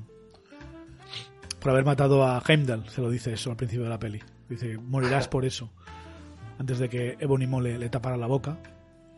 Y Thanos intenta susurrar algo y Thor, poco tonto, pues decide escucharlo, ¿no? Un poco de curiosidad a ver qué va a decir este. Y le dice, deberías haber apuntado a la cabeza. Uf, qué buena, ¿eh? Qué cosa, buena. Cosa que, sí, cosa que hará en Endgame, pero ya demasiado tarde. Uh, sí. Eh, el momento de chasquear los dedos en lo que Thanos eh, ve a su hija y su hija la pregunta, ¿no? En plan, ¿lo has conseguido? Dice sí. ¿Y qué te ha costado? Y le dice todo. Muy, muy triste. Esto es una escena sí. que en teoría iban a emular en, en, en Endgame, es una escena eliminada en la que Tony Stark, al chasquear los dedos, eh, ve a su hija del futuro, que es la, la, protagonista, la chica esta que sale en 13 razones, en, por 13 razones de Netflix. Sí. Y, y, bueno, la cortaron porque no, no, no, encajaba mucho en la peli, ni tampoco sabía, la, la gente no iba a entender quién es esta. Eh, pero la verdad que está, la, la escena está chula, ¿no? De, de, Thanos viendo a su hija, a su hija favorita, y dándose cuenta de que lo ha, lo, lo ha conseguido, sí, pero se ha quedado más solo que la una, el pobre. Sí. Eh, y luego ya en el presente, pues ves a Thor súper atónito, en plan, ¿qué has hecho? ¿Qué has hecho? Y Thanos se escapa, por supuesto, con, con, el guantelete, el guantelete destrozado todavía, pero aún funcional, eh, y se, se, teletransporta. Y luego empezamos a ver los efectos del chasquido, algo que fue muy muy emulado eh, en las redes sociales y incluso sí, sí, en periódicos, incluso veíamos en la coña esta de cómo la gente se va deshaciendo, ¿no? Por el, por el, lo que hace el chasquido este, desapareces, dejas de existir. Eh, el primero en hacerlo es Bucky. Eh, y, sí, además es, es muy cruel cómo, cómo desapareces, ¿no? Porque no es como que te elimine la existencia y ya está, es algo que es lento, es poco a poco, es trágico. Sí, sí, sí, sí. Eh, dice Steve y desaparece, se convierte en polvo. Lo único que queda de él es la ametralladora. Incluso el brazo de, de se lo lleva el de este. En plan, este es tu brazo. ¿no? sí, sí. Pues también nos lo llevamos. Este es un momento importante, eh, esperado por mí. O sea, yo, yo tenía claro que, que Thanos iba a ganar. O sea, mientras estás viendo la peli, dices no. Pero teniendo en cuenta que hay una segunda parte, tú dices, no, no, el chasquido tiene que, tiene que haber chasquido, tiene que, tiene que haber, ¿no? Claro, claro. Y lo que no te esperas es quién la palma, tío. Empiezan a palmar la gente. Y la palma Bucky, la palma eh, Black Panther, que la acababas de ver en su peli hace unos meses y había tenido un exitazo ter terrible. Pues pam, Black Panther la palma. Eh, Falcon, también la palma. La palma de, de, de, de, de en Wakanda, que más la palmaba, no me acuerdo. Ah, sí, Groot también desaparece un montón evidentemente de soldados wakandianos y, habitantes de Wakanda. Es un poco la, la de, de, del mundo de ciudadano de a pie que está pasando aunque lo veremos en el after credits esto. El pobre sí. Wanda también desaparece. El pobre Rocket que tiene que ver otra vez cómo muere Groot. Solamente tiene que ser duro para él. Vaya. Eh, y creo que de, de, Wakanda ya está no, no muere nadie más importante. Sí creo que ya está. Y luego en Titán pues básicamente la palman todo menos, menos Nebula y Tony, ¿no? La palma Star-Lord, Mantis, Drax eh, y Peter. El momento más emotivo es cuando muere Peter a los brazos de Tony. También muere Doctor Strange diciéndole Tony, no había, no había otra manera. Ay, se me había decir que justo cuando Thanos escapa de Titán con la gema de, la, de la mente, y Tony le dice a Doctor Strange, ¿por qué has hecho eso? Porque se la has dado. Eh, en inglés, eh, Doctor Strange dice, eh, we are in the endgame now. Ahora estamos en el endgame. ¿no? En castellano no hay una traducción para esta palabra. No, pues juego. Es complicado de explicar, pero básicamente, si está jugando ajedrez, está jugando algún juego de estos, y estás, haciendo una estrategia que aparentemente no tienes muy claro dónde va, o al igual está yendo un sitio evidente, pero cuando llegas al endgame es la parte final de esa estrategia. Es, he, movido todas las piezas, he preparado todo para hacer esto. Y es como el ataque final, es como el, el golpe, ¿no? Y es un poco esto. Y mucha gente especulaba que el título de Vengadores 4 iba a ser Endgame precisamente por esto, porque el Endgame es el objetivo de Doctor Strange, ha sido colocar todas las piezas en su sitio para que Thanos crea que ha ganado y para que Star pueda y los Vengadores puedan hacer el plan de, de viajar al pasado y arreglar el, presente, ¿no? Eh, que es lo que consiguen. Es un poco el endgame es esto. No recuerdo qué dice en castellano Gio, pero desde luego eh, lo, voy a mirar, mira lo que te digo. Voy a mirar qué dice porque no me acuerdo. hemos visto el trozo y en, en castellano lo que dice estamos en la última jugada.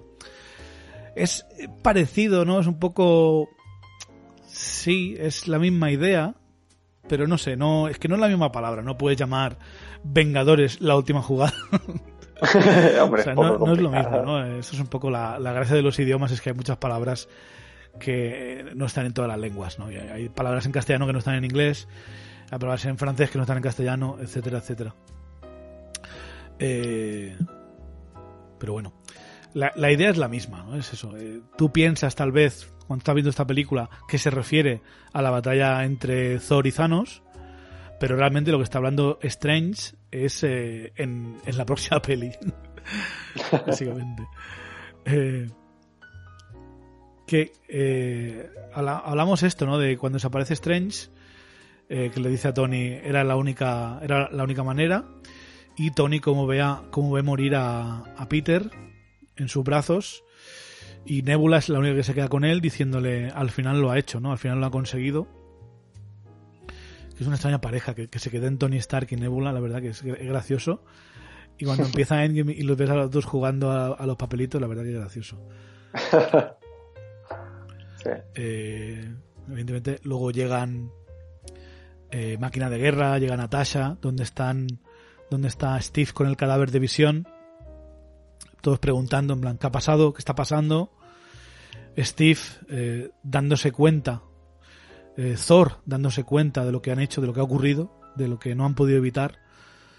Eh, Thor seguramente sintiéndose culpable por no haber atacado antes o rematado antes. Steve todavía sopesando lo que, ha, lo que ha ocurrido. Una derrota que no habían, no habían sentido realmente todavía nunca estos héroes. Perder y acaba diciendo, oh Dios. la verdad que es, es, un final bastante brutal, pero no es el final. El final es ver a Thanos sentadito, riendo, mirando el, el atardecer, que, es lo, que, le había dicho A, Strange, ¿no? Cuando termine, voy a poder descansar y ver el amanecer de un universo agradecido. Bueno, no sé si agradecido, pero desde luego consigue lo que, lo que quería. Y así se acaba la peli. La peli. Eh, los créditos, normalmente los créditos en las pelis de Marvel son muy animados, muy visuales, y sin embargo esta peli los créditos son eh, pantalla en negro, música lúgubre y, palabras en, en, blanco random. no sé qué fuente es, pero no sé si Arial o Times New Roman o la que tú quieras, pero es una fuente de, de letras random con los nombres de los actores. Y, y, acaban diciendo Thanos regresará, ¿no? No tenemos mid credits, no hay créditos después de los créditos iniciales. Estaban tentados, se ve, pero no, no quisieron. Eh, sí, es como que ya no, hay, ya, no hay nada más que celebrar, ¿no? Con los créditos esos. Y te quedas durante esos tres o cuatro minutos o más que duran los créditos finales. Te quedas en el cine con la gente hablando, en plan, ¿qué ha pasado? Esto no puede ser. Yo recuerdo que estaba en plan, venga, hombre, ¿cómo van a matar a esta gente? No lo crees ni tú. O sea, no te lo crees ni tú, no sé qué. eh, que a ver, que todo el mundo sabía que no iban a matarlos, o sea, que, iban a regresar. Eso lo teníamos todos claro. La verdad, lo que no teníamos claro, y hay que aplaudirlo, y lo haremos mucho en la retrospectiva que vamos a hacer de Endgame, eh, es lo de los cinco años que pasa el mundo con la mitad de la población, con todas las repercusiones que ocurre, ¿no? O sea, por mucho que se salve el mundo luego y el universo, me gusta que hay una repercusión, que hay un, un coste, un daño, eh, y que no se soluciona en una tarde todo. La verdad que eso hay que, hay que aplaudirlo. Y sí, la verdad que sí. Dime, dime. No, no, decía que, que sí, que la verdad que, que, es de aplaudir, que, está muy bien manejado, que, no sea un, un, problema que se solvente en una sola película, que igual si, si el chasquido sucediese antes y, y, viésemos un poco más de conclusión en esta, se hubiera hecho como muy, muy rápido, ¿no? Plantear el, nudo y el desenlace de una saga tan grande en una sola película. Correcto. Y luego finalmente en los After Credits vemos a María Hill y a Nick Fury, que María Hill Sí, es que no, lo habíamos visto a los dos desde Era de. O sea, vamos tres años, de, tres años sin verles y ahí les vemos que siguen trabajando en una organización, no sabemos exactamente en qué, pero siguen teniendo gente. Eh, los restos de SEAL, debemos presumir. Y ahí es donde empieza, vemos eh, en Nueva York, eh, la gente de a pie, lo que está ocurriendo. Empiezan a haber accidentes de coches, helicópteros estrellándose en edificios, seres queridos muriendo. Y eso es un poco lo, que no te quita nadie, estos cinco años de vivir en una ciudad fantasma, en un mundo deshabitado, la mitad, que la mitad mucha gente, no sé. Es como retroceder mil años históricamente, o sea, imagínate. aparte que es aleatorio, o sea, no es que desaparezca la mitad de la gente que comen. O sea, aparecen científicos, doctores, políticos, gente importante, gente que no es tanto, pero no, de hecho, las repercusiones serían catastróficas. De hecho, el propio, el propio Thanos podría desaparecer. O sea, si el, él podría ser parte de ese 50% de la población. Algo, algo me dice que hace la fullería y que, plan, yo no, ¿eh? Todos menos yo contáis. Sí, es que si no, imagínate, se cae el guantelete ahí y solo tiene que cogerle uno y hacer así otra vez. Y vuelve patas. Eh, lo coge Thor y dice, bueno, pues nada, pam. Y luego vuelve, vuelve Thanos, no sería, sería un coñazo. no, sería que vuelvan todos menos Thanos, ¿no? Exacto. Eh, evidentemente muere, también desaparecen eh, María Hill y Nick Fury, no sin antes Nick Fury diciendo el típico motherfucker, hijo de... Se aparece el clásico de Samuel. Jackson. y le vemos que antes de, desaparecer, acciona una especie de Viper, un Viper antiguo de estos, un eh, modificado con el logo de Capitana Marvel, ¿no? Eh, un poco la único, el único atisbo de esperanza de, de toda la de toda la, parte final de la película es que Capitana Marvel irá a rescatar a, un Tony Stark y una Nebula a punto de morir al principio de la siguiente película. Eh, que bueno, es, un trozo que luego no salía, salía en el tráiler. Capitana Marvel. O, sale al final de Capitana Marvel, ah, no me acuerdo. Pero cuando Capitana Marvel va a responder a la, llamada de Fury y están todos allí. Eh, sí que salía al final de Capitana Marvel. Sí, ¿no? Sale ahí, ¿no? Bueno, pues debemos asumir que Capitana Marvel, pues que le dicen, oye, que está Tony, que está Iron Man por ahí, a ver si puedes encontrarlo y ir a buscarle, menos mal un poco la esperanza. Por suerte no tiene un gran papel Capitana Marvel, pero al menos es la esperanza que devuelve a Tony de vuelta a casa para que puedan continuar. Eh, la verdad, un peliculón. Eh, una de mis favoritas del MCU, por supuesto, en el top. Está en el top 5 fácil. Eh, sí que es verdad que, como dice Gio, lo tiene más difícil Endgame, ¿no? Porque esta plantea algo muy poderoso y sí, el malo gana, pero la historia no puede, no puede quedar así, nadie lo permitiría. No, imagínate que esta fuera la, última peli del MCU. O sea, no. La gente no, no puede asumir una derrota así. O sea, costes, derrotas en una batalla, lo que tú quieras, pero la guerra no se puede perder. Eh, y Endgame, desde luego, pues lo, lo borda, ¿no? La siguiente sería Ant-Man y la avispa, que es un poco una sensación irrelevante porque no, no avanza la historia, no cuenta nada nuevo que no sepamos. No, más allá de la escena post créditos, creo que no no, hace, no engancha con, con, el universo en ningún otro momento. Sí, sí, sí. Un poco, yo creo que jugó en contra de Ant-Man y la avispa eso, ¿eh? Sí. ¿Qué quieres que te diga? Eh, aparte que la peli, por culpa de, creo que fue el Mundial de Fútbol, se estrenó en Inglaterra y en otros países más tarde. Fue un poco lioso, Sí, pero- la verdad.